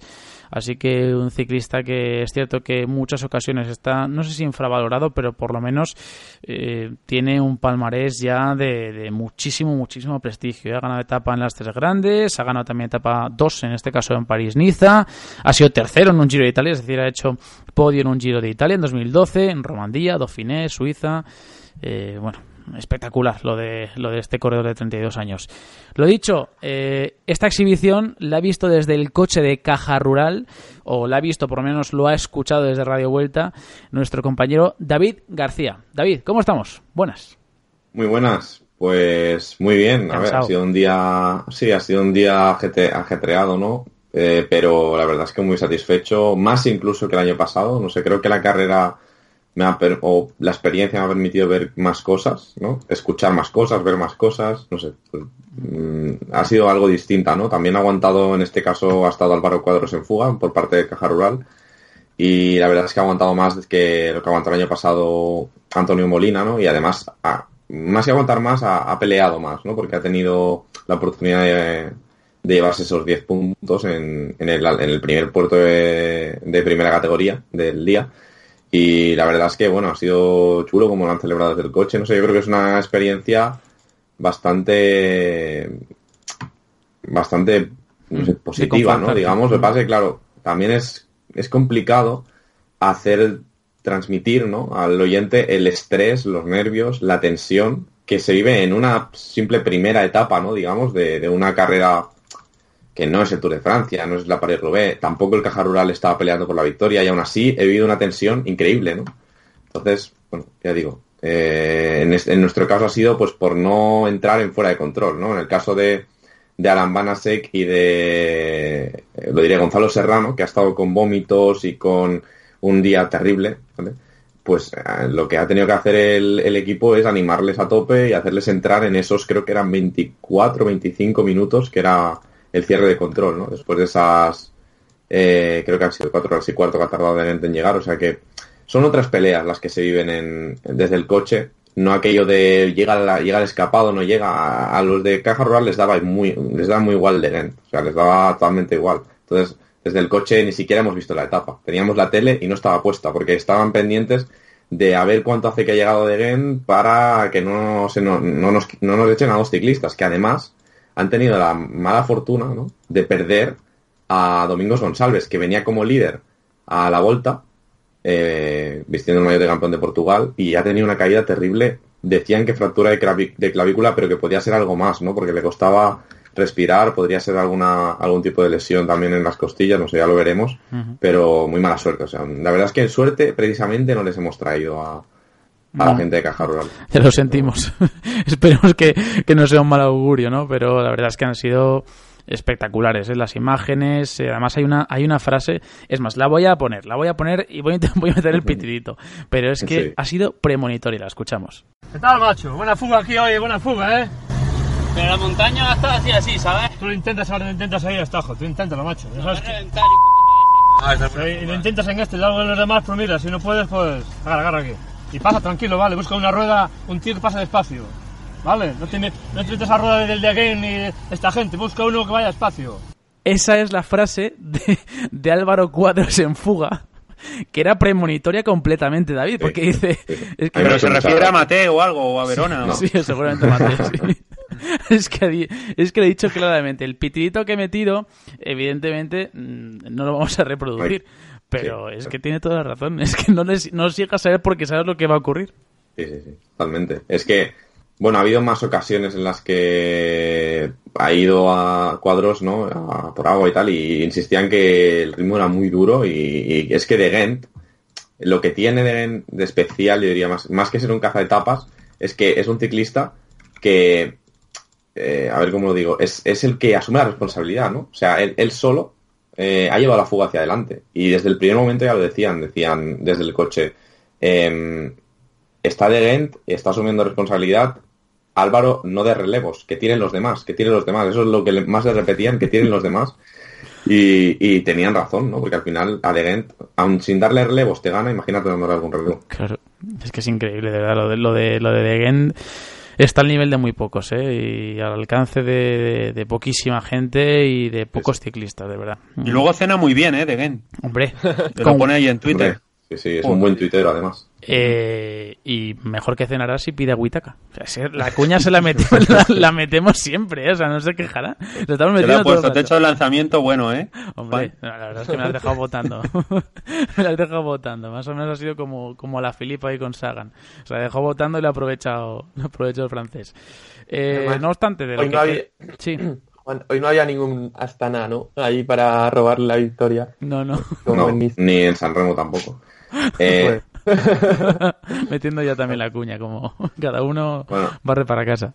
decir también que parece que la o sea había un como anécdota vale al principio de la carrera resulta que hay unas frecuencias ¿no? que constan de tres números punto otros tres números era 164 punto no sé cuántos la que en teoría tenía que ser la radio vuelta no y eh, al final o sea se ve que ayer la cambiaron un error garrafal para una carrera pro tour no de hecho han, han, habido bastantes críticas desde el coche eh, porque, bueno, ya digo, no, o sea, no se escuchaba Radio Vuelta, han estado a lo mejor 30 kilómetros sin saber ni la escapada, ni, o sea, nada de, ni, ni peligros, ¿no? Que al final es lo más importante, la mayor función de Radio Vuelta.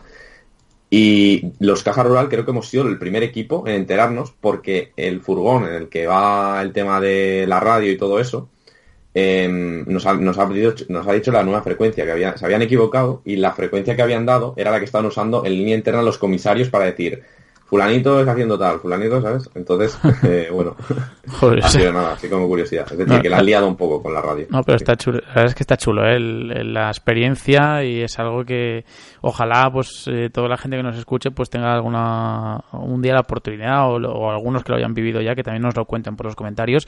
Pero es una experiencia muy chula, ¿eh? La verdad y, y que vale la pena vivir porque es seguir al final a un equipo en lo que es casi su día a día, ¿no? En carrera.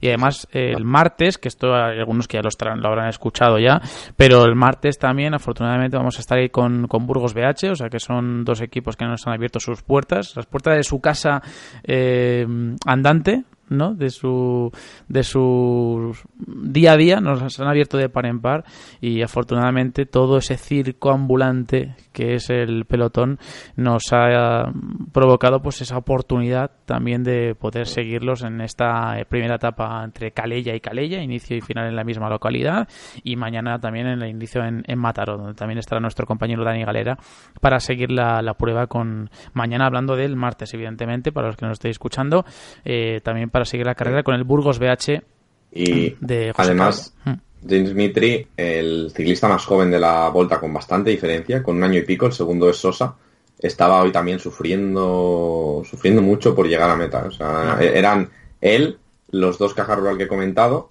eh, y eh, Ryabushenko, que entró a última hora ayer por Fabio Aru. Sea que además es que tú estás un grupo ahí de jovenzuelos que, que les ha costado ya acabar. Entonces, Es además que tú había- has- han hecho 3.000 metros, Juan. de- Sí, sí, de- no, es que ha sido una etapa durísima, ¿eh? Y mañana en San Felipe de Guixols también es una etapa que, bueno, mm, tampoco es eh, eh, llana como para tomársela con, con tranquilidad, ¿eh? Ni mucho menos.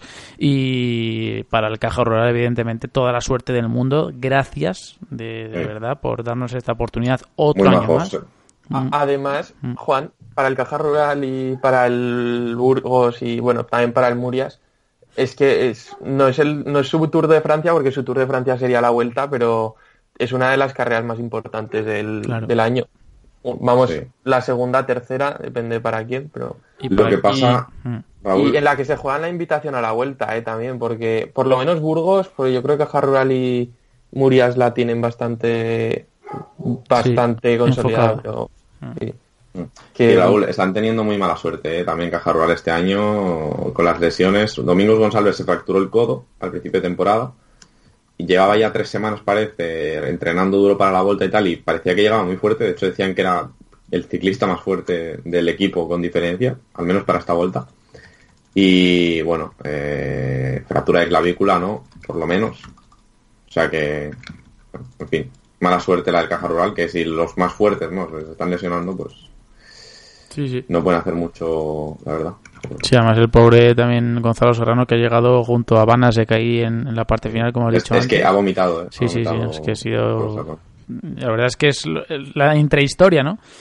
Como has dicho tú antes, con Rebusenko también, con James Mitri, es que han llegado todos juntos y, también el, el, espíritu humano, ¿no? Que tiene este este deporte, ¿no? Que al final a veces nos olvidamos de ello, nos olvidamos de que ah, más allá del ciclista hay una persona y que puede en ese día levantarse con malestar e incluso una indigestión y que pase lo que ha ocurrido, por ejemplo, con Gonzalo Serrano, ¿no? Así que, bueno, eh, toda la suerte del mundo, de verdad, para Caja Rural Mm. También para Burgos, para Murias, evidentemente, para todos los equipos que estén disputando la, la Vuelta a Cataluña, pero en especial, y aquí evidentemente dejando ser un poquito eh, eh, subjetivos ¿no? en este caso, evidentemente para tanto para eh, Caja Rural como Burgos, porque son los dos equipos que afortunadamente nos están o nos, nos han dejado seguir con ellos la, la Vuelta a Cataluña. Sí. Además, Rubén Martínez es uno de los directores, el otro es Genaro, que es con el que he estado yo hoy, y y recordemos que ya no está Eugenio Goicochea. Mm. Y la verdad es que se han portado súper bien, ¿eh? incluso interesándose, al menos a mí me ha preguntado, ¿y tú qué, vinculación tienes al ciclismo? No interesándose un poco no también por ti, por saber quién eres y la verdad es que está muy chulo. Yo creo que se han portado muy bien. Tenían un bocata preparado para nosotros, nos lo han dicho. Bocata, postre, bebida. Bueno, bueno. De 10, ¿eh? Eso no lo sabía, madre mía. Sí, sí. Yo, yo, a ver, así un poco tímido, obviamente, he dicho, bueno, eh, mi bocata está atrás porque he guardado la mochila y tal. Y dice, no, no, si tenemos bocata para ti. Joaquín Sobrino, ex ciclista, que estuvo en el Caja Rural y en activo en equipos continentales de tercera división y tal hasta 2016. Eh, y bueno, la verdad es que de 10. ¿cómo, os tratan? Madre mía. En fin. Casi, casi tan, bien como Huitaca, casi. Casi, casi. casi, casi. No, no, tanto no, hombre, porque ahora Huitaca además es que va a tener ahí... Dani va, Dani va a disfrutar de lo lindo ahora con Huitaca porque va a estar todas las etapas y va a estar con los tapes de Huitaca ahí arriba y para abajo, si es que, es que no, no podemos pedirles más, es que encima nos envían comida para la vuelta, claro que sí. Eh, dicho esto, David, lo que nos queda para también hacerlo rápido, para mm, más o menos hablar un poco de lo que queda de Bota Cataluña, mañana final en San Feliu de Guixols y sobre todo las etapas clave más o menos en la mitad de la semana. Te voy a dar un tip a ti de pronunciación que nunca pensaba que lo haría. Es San Feliu de Guixols. De Guixols. Es que, claro, no, a ver, llego pero no a tanto. Yo no vivo allí. Poco a poco, poco a poco, poco a poco. ¿Cómo era? Guisuls. Guisuls, vale, Como, como, una U. Vale, vale, vale. O sea, etapa mañana que además es, vamos a decir, de media montaña, no tan dura como la de, la de hoy, la del lunes, pero bueno, etapa también exigente el martes, luego ya el miércoles la llegada a Bailter 2000, que es una llegada evidentemente ya con, mucho empaque. Ahora sí ya comentamos un poco a abuela pluma todo el, el, rango de etapas. La cuarta jornada, al final también en La Molina, una etapa también bastante exigente, con 150 kilómetros de recorrido y también varios puertos por el camino. Ya el viernes, final del San Cugat del Vallés, 188,1 kilómetros. Y ya luego las jornadas de sábado y domingo. El sábado con final en eh, Vilaseca, 174,3 kilómetros. Y el domingo el tradicional circuito por Montjuic, ahí en Barcelona. Domingo 31 de marzo con 143 kilómetros de itinerario para los ciclistas. Evidentemente, como hemos comentado David, miércoles y jueves las etapas clave.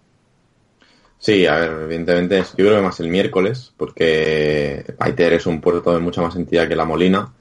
Eh, además, La Molina, salvo que algún equipo la quiera liar de verdad, es un puerto que van a llegar arriba, van a tener ese descenso, ese descanso y al último repecho va a ganar el más rápido, un poco lo de siempre, ¿no? Valverde Martín, a ver Pinot cómo está y tal, pero bueno, yo creo que Valverde es el máximo favorito. Pero sí que en Baiter yo creo que Bernal es el que tiene que meterle tiempo a Valverde y jugar con esa ventaja. Yo creo que es el gran favorito a esta vuelta. Y bueno, no sé. Mm, yo creo que es la etapa reina sin duda de esta edición.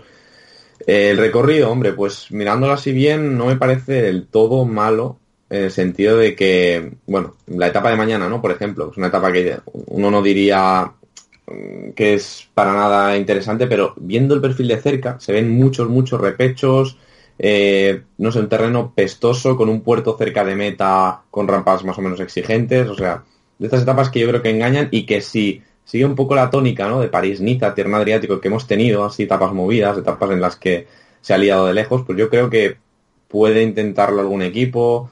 Hay, al final hay muchos muchos favoritos, demasiados incluso, ¿no? Entonces se tienen que ir descartando algunos de un modo u otro, un poco como las etapas llenas de París-Niza. Entonces, bueno, yo creo que espero, y también lo quiero, lo deseo, que dé un poco más de sí esta Vuelta a Cataluña, ¿no? Que las últimas a nivel de, de pelea, ¿no? Porque a nivel de, de a nivel de nivel, ojo, No, para la redundancia, a nivel de nivel. está perfecta, obviamente, tiene un cartel Sí, sí, está impresionante. La verdad Luego- es que sí. Eh, El que de Gent lleve tres minutos de ventaja le va a poner un poco de picante porque Sí, sí, sí, a ver, totalmente. Van Yo- a tener que, que hacer las subidas rápidas, por lo menos la de Valter, porque vamos, como de Gent no pierda ahí esos tres minutos, en la Molina se puede agarrar mejor. ¿Sabes lo que pasa? Que De Gent, siendo como es, es que es capaz de decir, mira, me da igual la general, yo, Es que yo me, dejo convencido. 20 minutos yendo de líder. Estoy y convencido. me- sí, eso es. Estoy convencido. Yo es Que- creo que va a pasar eso. Yo es que creo que va a Fuera por llegar él, si fuera por él, yo creo que lo haría, pero el equipo no le va a dejar. Es que son muchos puntos vuelto no? ser tercero en una vuelta o algo así. Sí, pero yo creo que no lo va a luchar, ¿eh, David? Yo creo que tampoco. ¿No? No, no. Es que es que no le da, yo creo, el tiempo, ¿no? Entonces él, sí, Ya. si él está 100% convencido de que no le va a dar el tiempo, tiene que hacer eso. Eh, a ver, no dejarse ir quizá porque sí, pero sí que, no sé, pues eh, Sí. Es que otros años inteligente, estaba- ¿no? Digamos eso. Ya. Otros años solo estaba la etapa de la Molina de montaña y este año con Valter 2000 bah, sí que se le complica mucho. Pero bueno, yo creo que el Sky y el Movistar tendrán que subir rápido. O sea, y, y eso sí que con la intención de descolgar a De Gent, pues va a hacer que se vean más diferencias quizás. Y Valter va a ser un puerto, va- o sea, va- es bastante exigente y además que se mete en dos primeras justo antes de Valter 2000 y se verá lucha real. Seguro que Puede- va a ser una Beister una buena etapa. Buah, es que no, que va a ser- es que es demasiado forzado. Hoy, hoy en el marca titulaban crema catalana. Sí, buen era-. Bueno, no está mal. No está mal. Bueno, Pero bien. lleva siendo crema catalana muchos años, si es Sí. por el nivel. Sí, la verdad Y, que, eh, en la San Remo titularon Balafilip. que- vale. oh, qué sorpresa, madre mía. Pues, Pero pues mira, No, pero oye, mejor que los típicos de Monumental a la Philip, que son los de todos Ya. los años. O- ya me fastidia el titular del podcast. No. Pero Bala tampoco. No, no, no, que no, que no, hombre. Quiero ser un poco más original. Por favor. No, pero de. Bala- lo- yo, pues yo mira, a mí no me gusta lo de Balafelipe, con, con todo el respeto, ¿eh? pero es que yo creo que el, el protagonismo era de, de. Luego, Bueno, luego en también España. está Yaya Filip, que es de un tuitero. Ya, ya. Y, y Yaya, claro, Yaya por Jalabert. Ah, vale, vale. Por Logan Jalabert, que, que bueno, se, le- se le decía Yaya, ¿no? Entonces, Yaya Filip. O sea, está muy bien traído, vaya. Mira que a Jalabert no lo he visto, no lo he, no lo he vivido, pero yo le veo más parecidos que que con Valverde. vaya. Suena Es que- consistente, ¿eh? Bueno. Es- esa teoría. Yo no la he visto, Yo- pero se parece más. No, yo sí he visto a Jalabert y, bueno, es que Jalabert era sprinter, en principio, ¿sabes? Claro, es que también también, ¿no? Yo lo que he entendido de la gente, porque tampoco su etapa de formación, la verdad es que la no la he vivido como hemos podido vivir la de Ringmas, Cortina o estos ciclistas ya más en el presente, que está más de moda, ¿no? Estos los equipos sub-23 y tal. Eh, es que era un ciclista rápido al principio, o sea, que era- Claro, claro, era sprinter, era sprinter. Sí. Y luego, pues fíjate, ganó una vuelta a España. O sea, es como, es- por así decirlo, es como si Sagan pues se convierte en, en escalador y vueltómano, ¿sabes? Pero Claro. Y, pero Alaphilippe- Alaphilippe sí ha partido de ser como Valverde. Y ahora ya es una, ahora ya es Merckx, casi. Sí, aunque también tiene su punto de sprinter, pero bueno. Sí. Sí, sí, no, no. broma sí. lo de Merckx, ¿eh? pero bueno, que, que eh, está bien traído lo de lo de Jalabert, porque bueno, porque es francés, sobre todo. También se parece mucho a la Filipe a, a Paolo Bettini. A Tengo que decir, parece. César, que me gustó mucho tu frase con la que cerraste el artículo que me leí, de un francés que corre como un italiano, ¿no? O algo así. Y Sí, en un, equipo belga. que parece italiano en un equipo belga. sí. Y, y en esas está la Philippe. Está haciendo una orgía consigo mismo. Y no, no tiene nada de español. Sí, la comparación con Valverde, si es que lo tiene es todo. verdad. Su perilla y todo, bueno, está, está encantado. Y, Normal. Y las comparaciones con Buckler se descuentan, ¿no? Que van desapareciendo a medida que engorda su palmarés. Hombre, es que vamos a ver quién, quién, quién estuviese comparándolo con Buckler. Cuando, hacía, gol- cuando daba los golpes al manillar, Sí, volvía loco, gestos. Sí que es Entonces, que no, gana- era no ganaba nadie. O sea, no ganaba, Bueno, a ver, no ganaba segundo, nadie. Ganaba- tercero. eso es, que hacía mucho Ganaba daño. 100, ¿no? Si hay 170, ganaba 169. Se metió 168. buenos, se, se metió buenos piñazos también, ¿eh? También. Al- Sí. Alguna vez se cayó. mm.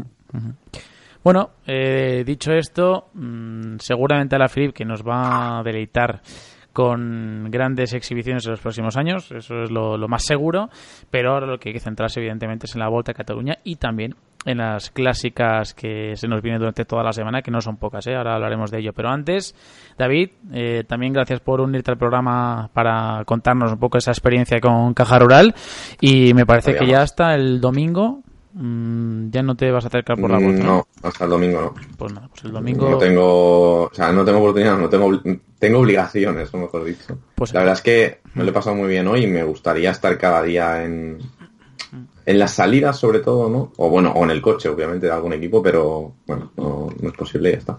Eh, No hay problema, yo le digo el domingo y. cuando, me, cuando me pagues mi sueldo, a lo mejor Claro, me lo pues sentado, entonces. Primero gano- que gane yo primero algo y después Sí, ya. ¿no? Primero que gane yo algo y después ya repartimos honorarios. Dicho esto, David, gracias con- por estar con nosotros y hasta la próxima. A disfrutar.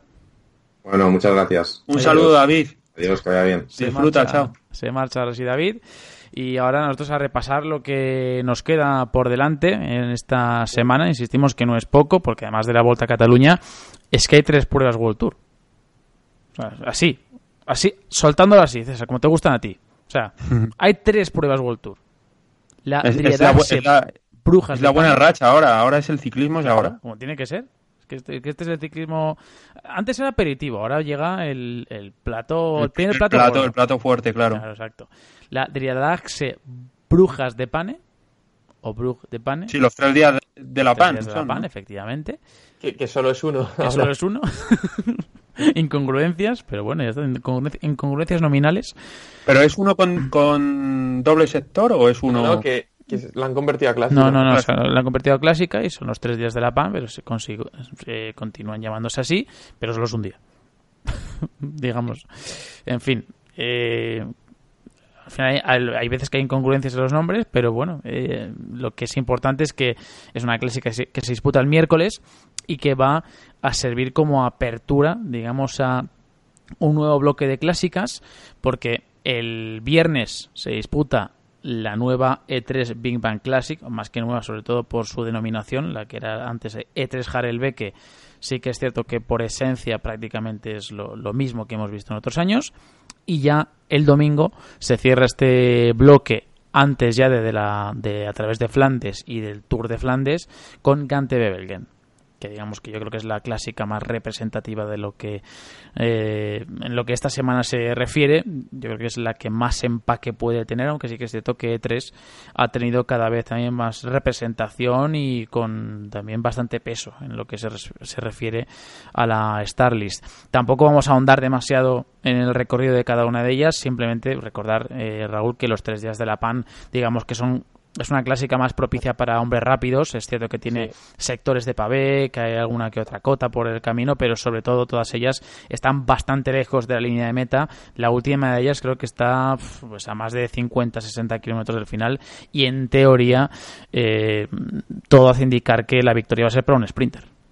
Todo parece indicar. Sí, se sube el Kemmelberg, pero que es la puede ser el punto clave de la carrera, pero a 120 kilómetros de meta y ahí puede ser pueden intentar liarlo algunos equipos, pero bueno, yo veo que va Viviani, así que el la hará para Viviani Claro. y se, se quita muchas opciones ¿eh? de intentos de líos si corre Viviani y bueno, será un sprint seguramente entre Viviani y Ackerman, que a Ackerman también se le está viendo mucho en estas clásicas menores.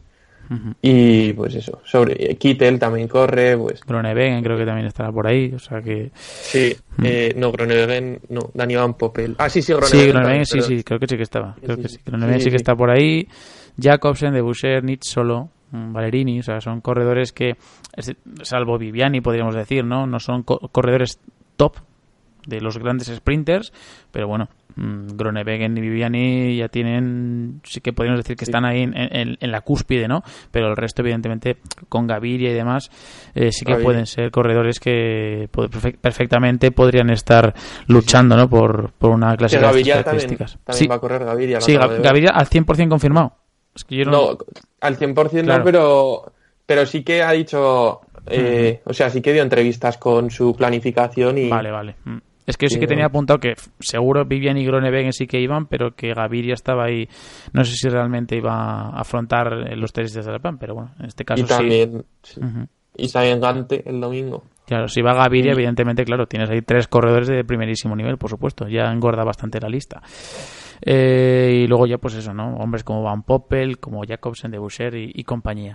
Luego el viernes eh, la E3 Bimban Classic, que ahí ya es una carrera donde sí que se afrontan. Es un buen entrenamiento, ¿no? Digamos, para el Tour de Flandes. Se sube el Paterberg, se sube Quaremont.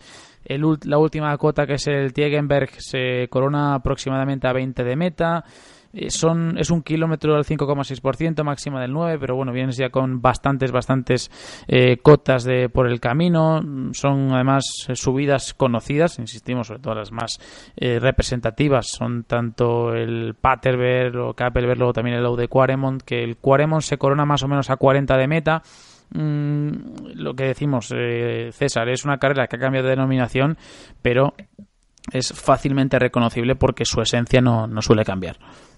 Sí, y bueno, eh, en esta temporada lo que podemos vivir ahí quizá es una lucha entre eh, el Quick Step y el equipo de Tepstra, ¿no? ¿Es verdad? Porque mm. es el que ganó, Tepstra ganó el año pasado y bueno, va con su bloque, ¿no? Con el Direct Energy y bueno, luego lo que puedan hacer contra contra eh, Quick Step. No sé si Astana, no creo que no, ¿no? No sé si Astana llevará Mira, voy a ver. algún equipo un buen, un buen trotón, no, De esos que te gustan a ti. Un buen trotón. Pues mira, voy a mirar a ver si se ha confirmado Astana, porque está aquí echando un vistazo ahí con tanta clásica. Pero mira, Pero me imagino que va a Tepstra, ¿no? Tepstra va con el bloque. Claro, seguro. Tepstra que Direct Energy, que se sigue llamando así hasta que cambie el nombre de Total, que es a partir de el, el día de la Paris-Roubaix, ¿no? De la Paris-Roubaix, ¿no? Sí, pues estaba yo liándome con Tour de Flandes, pero efectivamente a partir de la Paris-Roubaix ya cambiará su denominación. Eso es. Y hasta nada, que va con Valerini, va De Bris, hombre, va Magnus Cornilsen. Bueno. Bueno, bueno. y Valerini, a ver, que también hablamos de él hace dos semanas o así. Puede ser una de las sorpresas. No obstante, ya digo que lo, más probable es que son dos carreras, la E3 menos, sí que es más selectiva, pero los tres días de la PAN habitualmente mm, suelen acabar o al sprint o por lo menos un grupo reducido, pero unos 40, 50, más numeroso ¿no? que la E3 iba a decir Harelbeck otra vez, E3 Big Bang Classic, que igualmente acaban Harelbeck. Pero bueno, es que quien paga al final es quien manda. y esto es lo que en el ciclismo, sobre todo con el tema de los nombres en las carreras y los equipos, quien paga manda y quien paga evidentemente pone su patrocinador ahí en primera plana. Y luego ya el domingo, sí, eh, Raúl no, no, no, eso que digo que sí. que tienes razón. desgraciadamente en ocasiones es así, porque cambian nombres y, no acabas de, de, acostumbrarte, pero bueno, es lo que nos queda.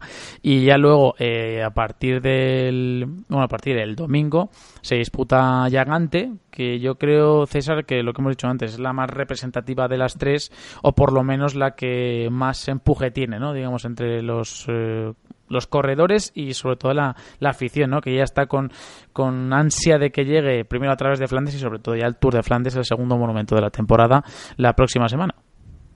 Sí, no sé si se decidirá también al sprint, pero bueno, fue el año pasado donde Sagan, por ejemplo, que antes lo hemos hablado, ¿no? Hmm. Eh, se, se ¿cómo se dice? Resarció.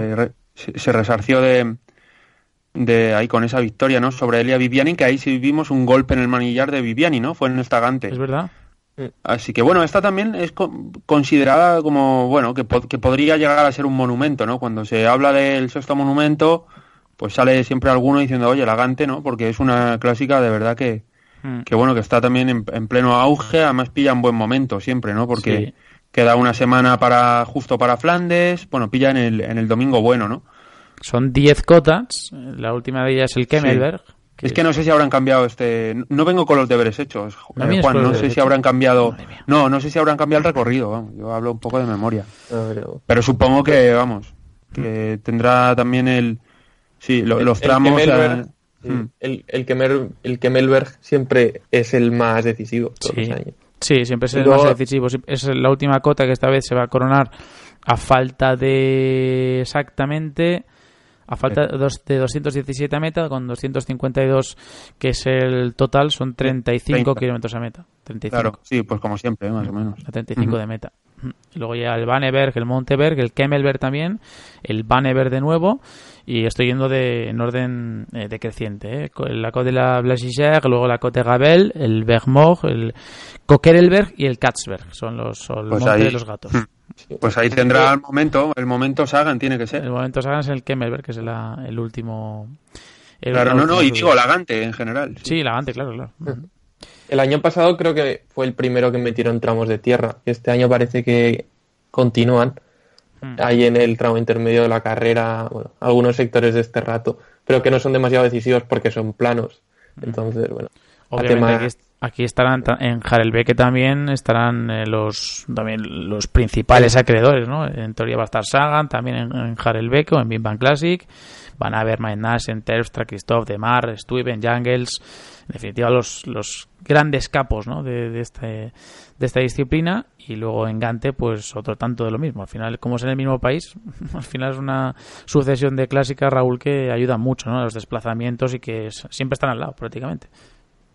Claro, ya, pues sí, sí, los ciclistas se quedan ahí y, y es que, o sea, es que hay muchísimas carreras que, que son de salir de un punto ahí muy cercano, de cerca de Bruselas, subir el Kemmelberg, un poco de llano y llegar al mismo punto que de, de salida. Es que son carreras prácticamente calcadas. Las que se han vivido también, pues, estos días de, la- en la que se cayó Van der Poel, ¿no? La no quiere coerse. Sí. Luego la, la que ganó Odeg. ¿Ganó Odeg o ganó, no, la, o ganó Ackerman? No me acuerdo. Te va a reñir, Ackerman, Ackerman, te va a reñir David, ¿eh? Si le vuelves a llamar Odeg.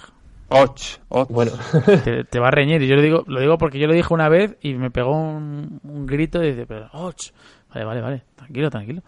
Yo lo digo Sí, para, sí. para que lo tengas en cuenta porque él está en la vuelta y, y te puede te puede pegar al revés en cuanto menos te lo esperas.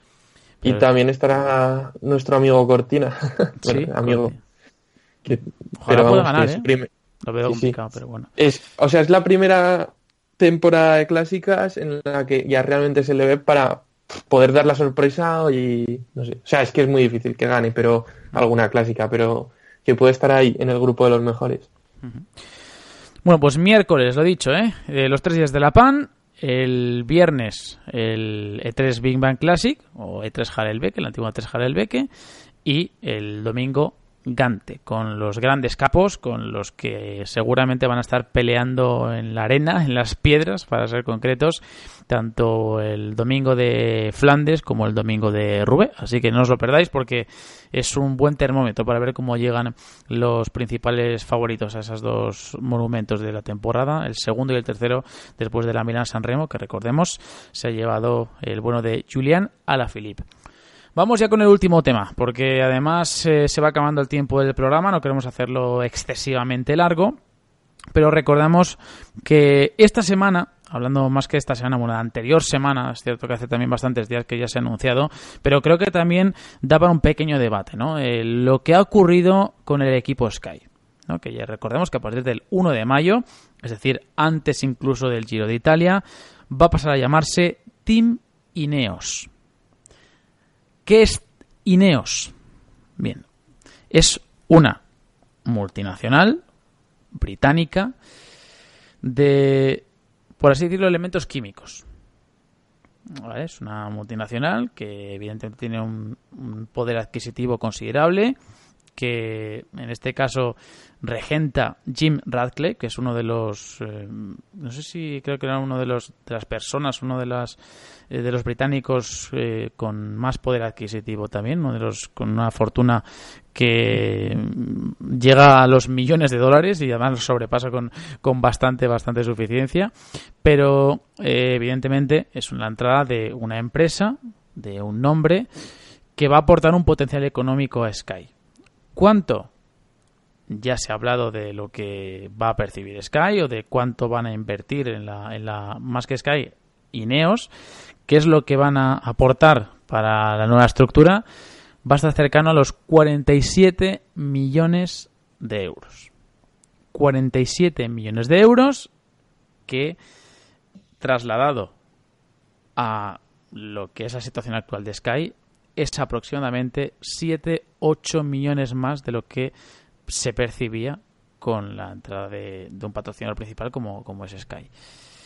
Esto abre un debate, no sé si claro, más que debate, creo que ha suscitado cierto cierta decepción en el, en el seno de, de la afición ciclista. ¿Por qué? Porque evidentemente es un equipo que monopoliza eh, sobre todo el Tour de Francia, que monopoliza muchas carreras por su superioridad evidente en, carretera y claro, si aumenta el poder adquisitivo, eso hace que las posibilidades incluso aumenten, o sea, que puedan reforzarse aún más con corredores con más potencial, como lo han hecho ahora con Bernal, como ha llegado Sosa, que se lo virló a, a Trek eh, yo pregunto, César, y esto igual es una perogrullada. Eh, ¿Sale reforzado Sky?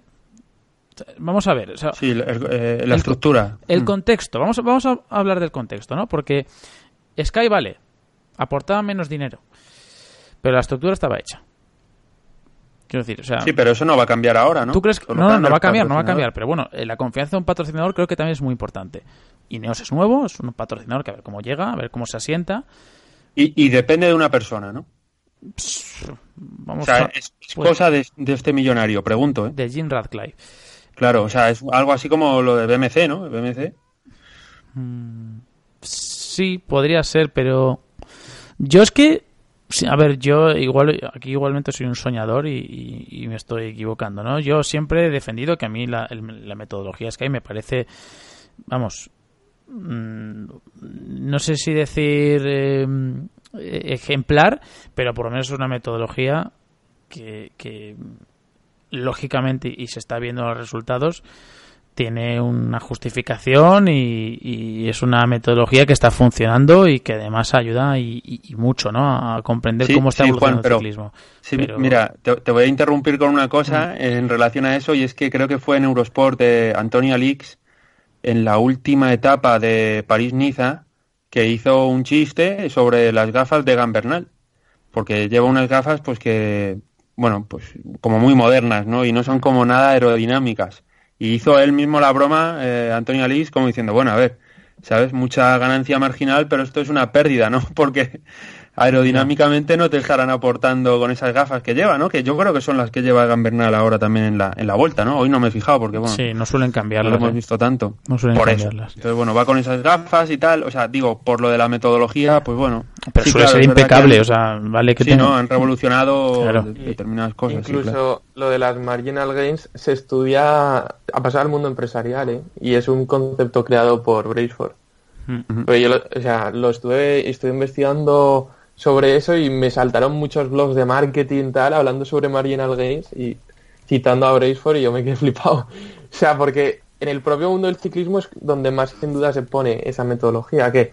Porque, pues porque te, bueno, pues, bueno, no sé si, porque puede servir como tapadera para otras cosas, pero en fin, es que, pero que, que el hecho de que hayan venido y que, joder, en tan pocos años hayan ganado todo lo que han hecho, pues no solo se consigue con dinero, porque hay otros equipos como BMC o Catiusa que han tenido presupuestos muy altos y casi comparables a los del Sky. Lo que pasa es que también hay que saber fichar, hay que saber formar el bloque. Sí, es eso, al final es la metodología, Raúl, es tener claro qué es lo que quieres y para qué lo quieres. Ahora llega pues una, una empresa como Ineos que insisto, con Jim Radcliffe, que he buscado el dato, además, es el hombre más rico de Gran Bretaña, con una fortuna cercana a los 24.500 millones de, euros. Y que ya quiso fichar un equipo de fútbol, ¿no? No sé si fue el Chelsea o... Mm. Que nos... Claro, es que eso es un precedente. Eso es lo que yo me refiero, ¿no? Que al final eso es un precedente que tiene Jim Radcliffe, que ¿por qué no se hizo con el Chelsea al final? No sé. Mm, son cosas que, hay que ver, ¿no? Cómo se asienta en el, en el pelotón, cómo se asienta también en el propio equipo. Lo que está claro es que Brailsford esto ya lo sabía desde hace tiempo. O sea, él sabía que si se marchaba Sky iba a encontrar a alguien.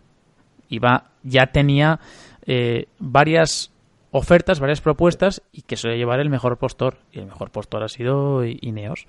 Eh, esto abre yo creo que, insisto, una situación y una etapa que creo que no va a distar mucho de lo que de lo que hemos visto hasta mm. ahora pero sinceramente ha sido yo creo que ha sido un palo duro para, para muchos aunque yo pienso y firmemente creo que ya lo hemos comentado en este programa eh, este Raúl que tú has estado prácticamente en todos desde el inicio ya lo habíamos dicho que lo más seguro es que Sky o en este caso Braceford encontrará encontrarse un patrocinador con una, un potencial económico similar al que tenía.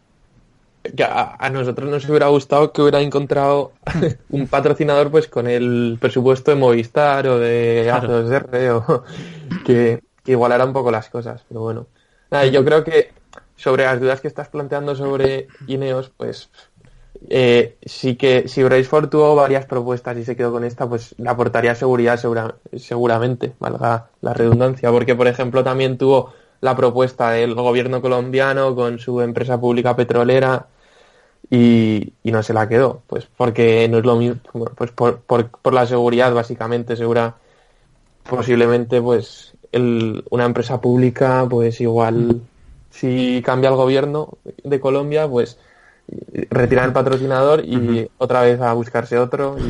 Es paradójico que, que ahora Sky sea patrocinado por una empresa de de químicos, o sea, de, de, empresa química y que, y que esté potenciando el movimiento de Sky de Ocean Rescue, que lo llevó, lo patrocinó, en este caso lo, lo difundió por el Tour de Francia con la horca ahí en, el, en la espalda de los corredores en el Mayotte. Bueno. Incluso y ahora esto de Ineos tiene, tiene transatlánticos, ¿no? O sea, maneja esa historia, ¿no? Químicos, sí, sí. Y, y que Total entra a patrocinar al Direct Energy, que siendo una petrolera, y bueno, y y de gasolina y tal, pues tampoco tiene mucho sentido, ¿no? hay mucha pela, hay mucha pela. pero bueno, ahí en Direct Energy ya estaba eh, el patrocinador, o sea, ¿no? Ya, ya, estaba, ya estaba... ¿En qué sentido? Sí, o sea, el equipo se llama, el, patro, el patrocinador principal es Direct Energy. Sí, pero Total se va a entrar ahora como patrocinador Pero Total ya estaba, ya estaba, ya estaba. Ah, dices que ya estaba en el equipo como patrocinador secundario. Claro, ya estaba patrocinando, eso es, eso es. Ah, ah sí, sí, claro, porque sí, sí, porque completó la creo que la, adquisición de un paquete de acciones grande. Sí, sí, sí. Claro, entonces es como yo que sé, al Pessing, ¿no? Pues como si ahora ya se llama Team al Pessing. Sí, sí, pero bueno, que Total quiere decir que compró las adquisiciones, compró el 73% de las acciones de de Direct Energy y se pasa a llamar Total Direct Energy, pero Total por delante.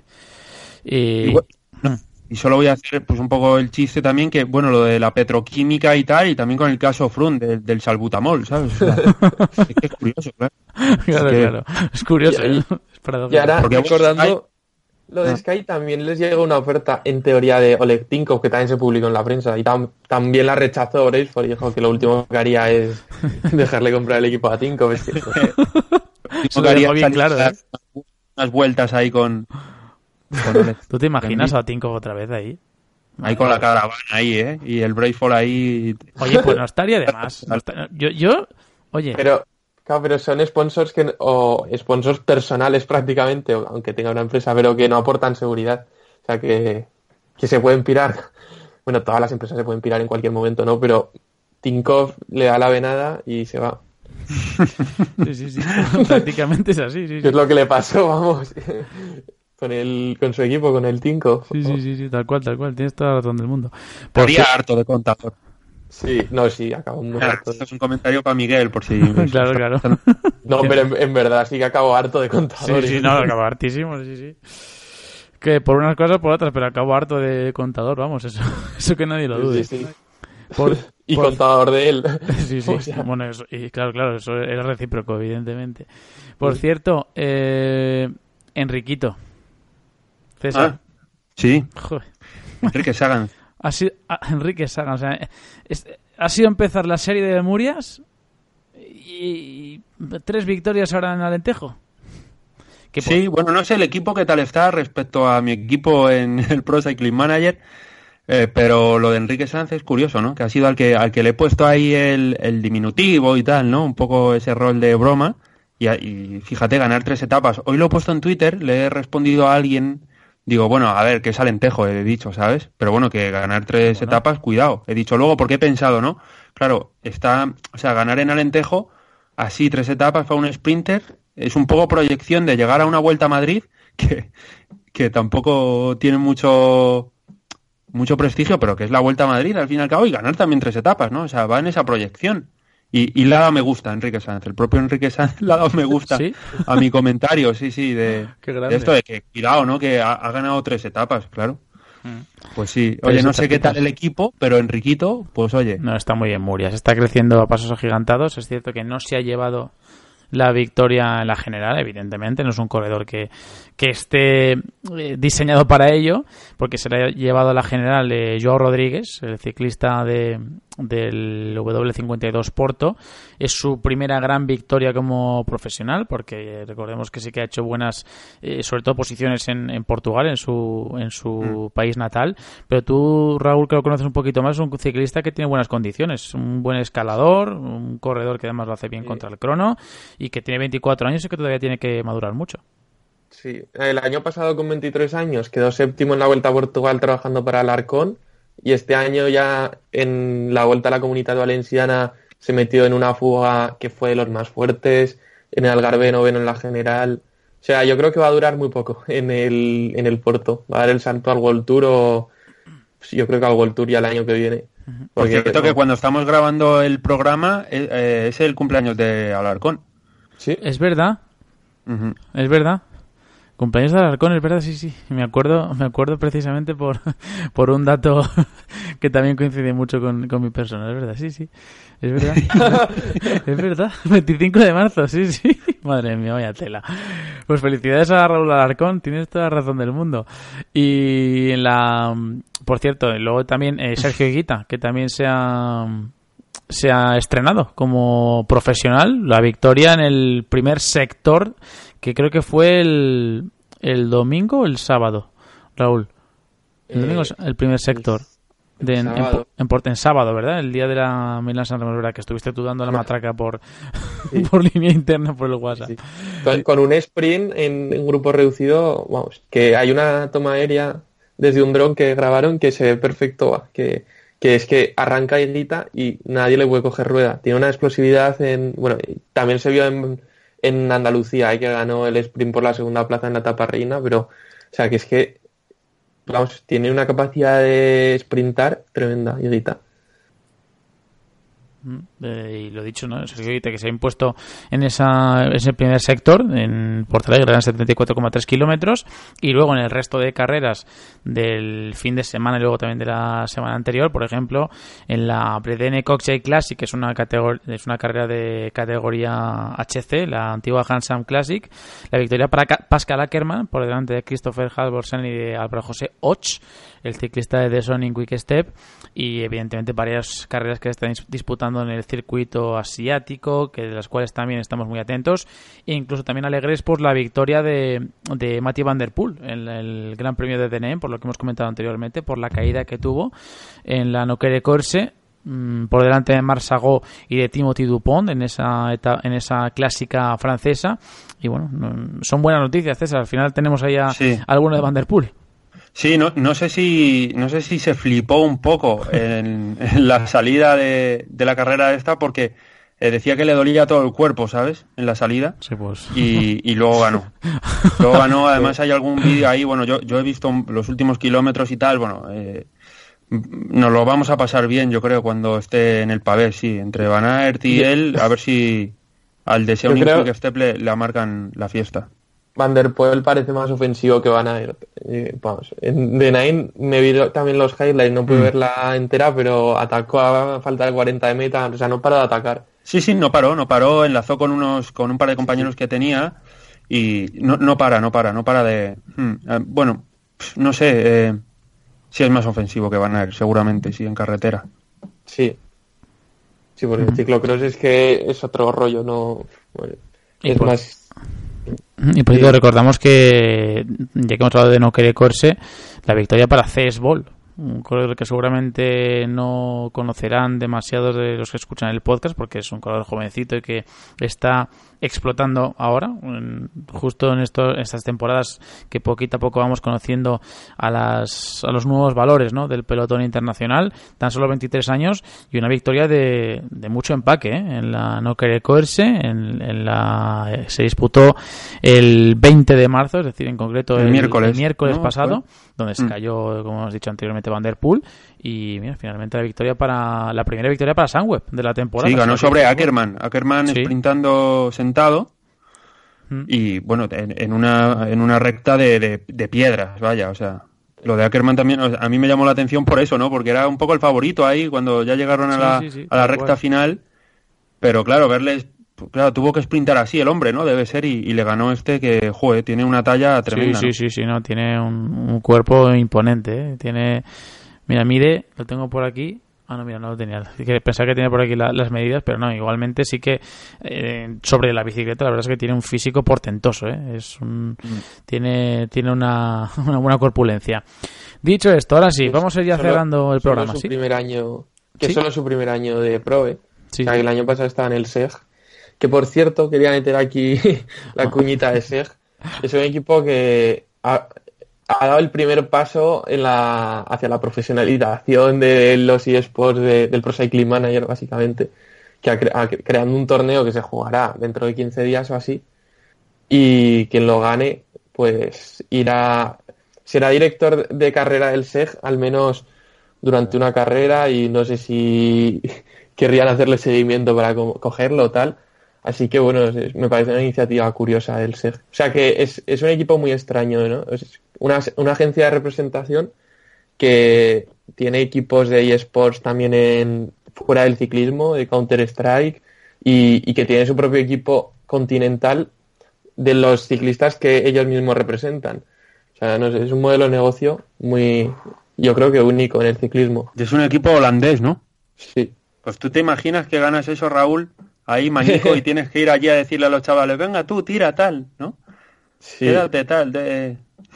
en inglés, ¿no? Pero bueno, vamos, de aquí han salido Affini, que este año está en el Mitchelton, estaba el año pasado, eh, han salido buenos corredores. Bueno, eh, dicho esto, y después de haber hablado sobre todo lo que hemos hablado ya, es que si no se nos va a ir el tiempo, pero sobre Cesbol, pues bueno, eh, recordar el, su victoria, como hemos dicho, no quiere corse y todas las que hemos comentado hasta el momento de los ciclistas que poquito a poco van creciendo y van haciéndose con las primeras páginas del, del pelotón internacional, como es el caso de Mathieu Van Der Poel con su victoria en, en Francia. Ahora sí, disculpad por, por cortarlo, pero es que si no se nos va completamente el tiempo. De verdad, Raúl, gracias por estar con nosotros. Gracias también por estar en este programa y en todos los que has estado durante toda la temporada.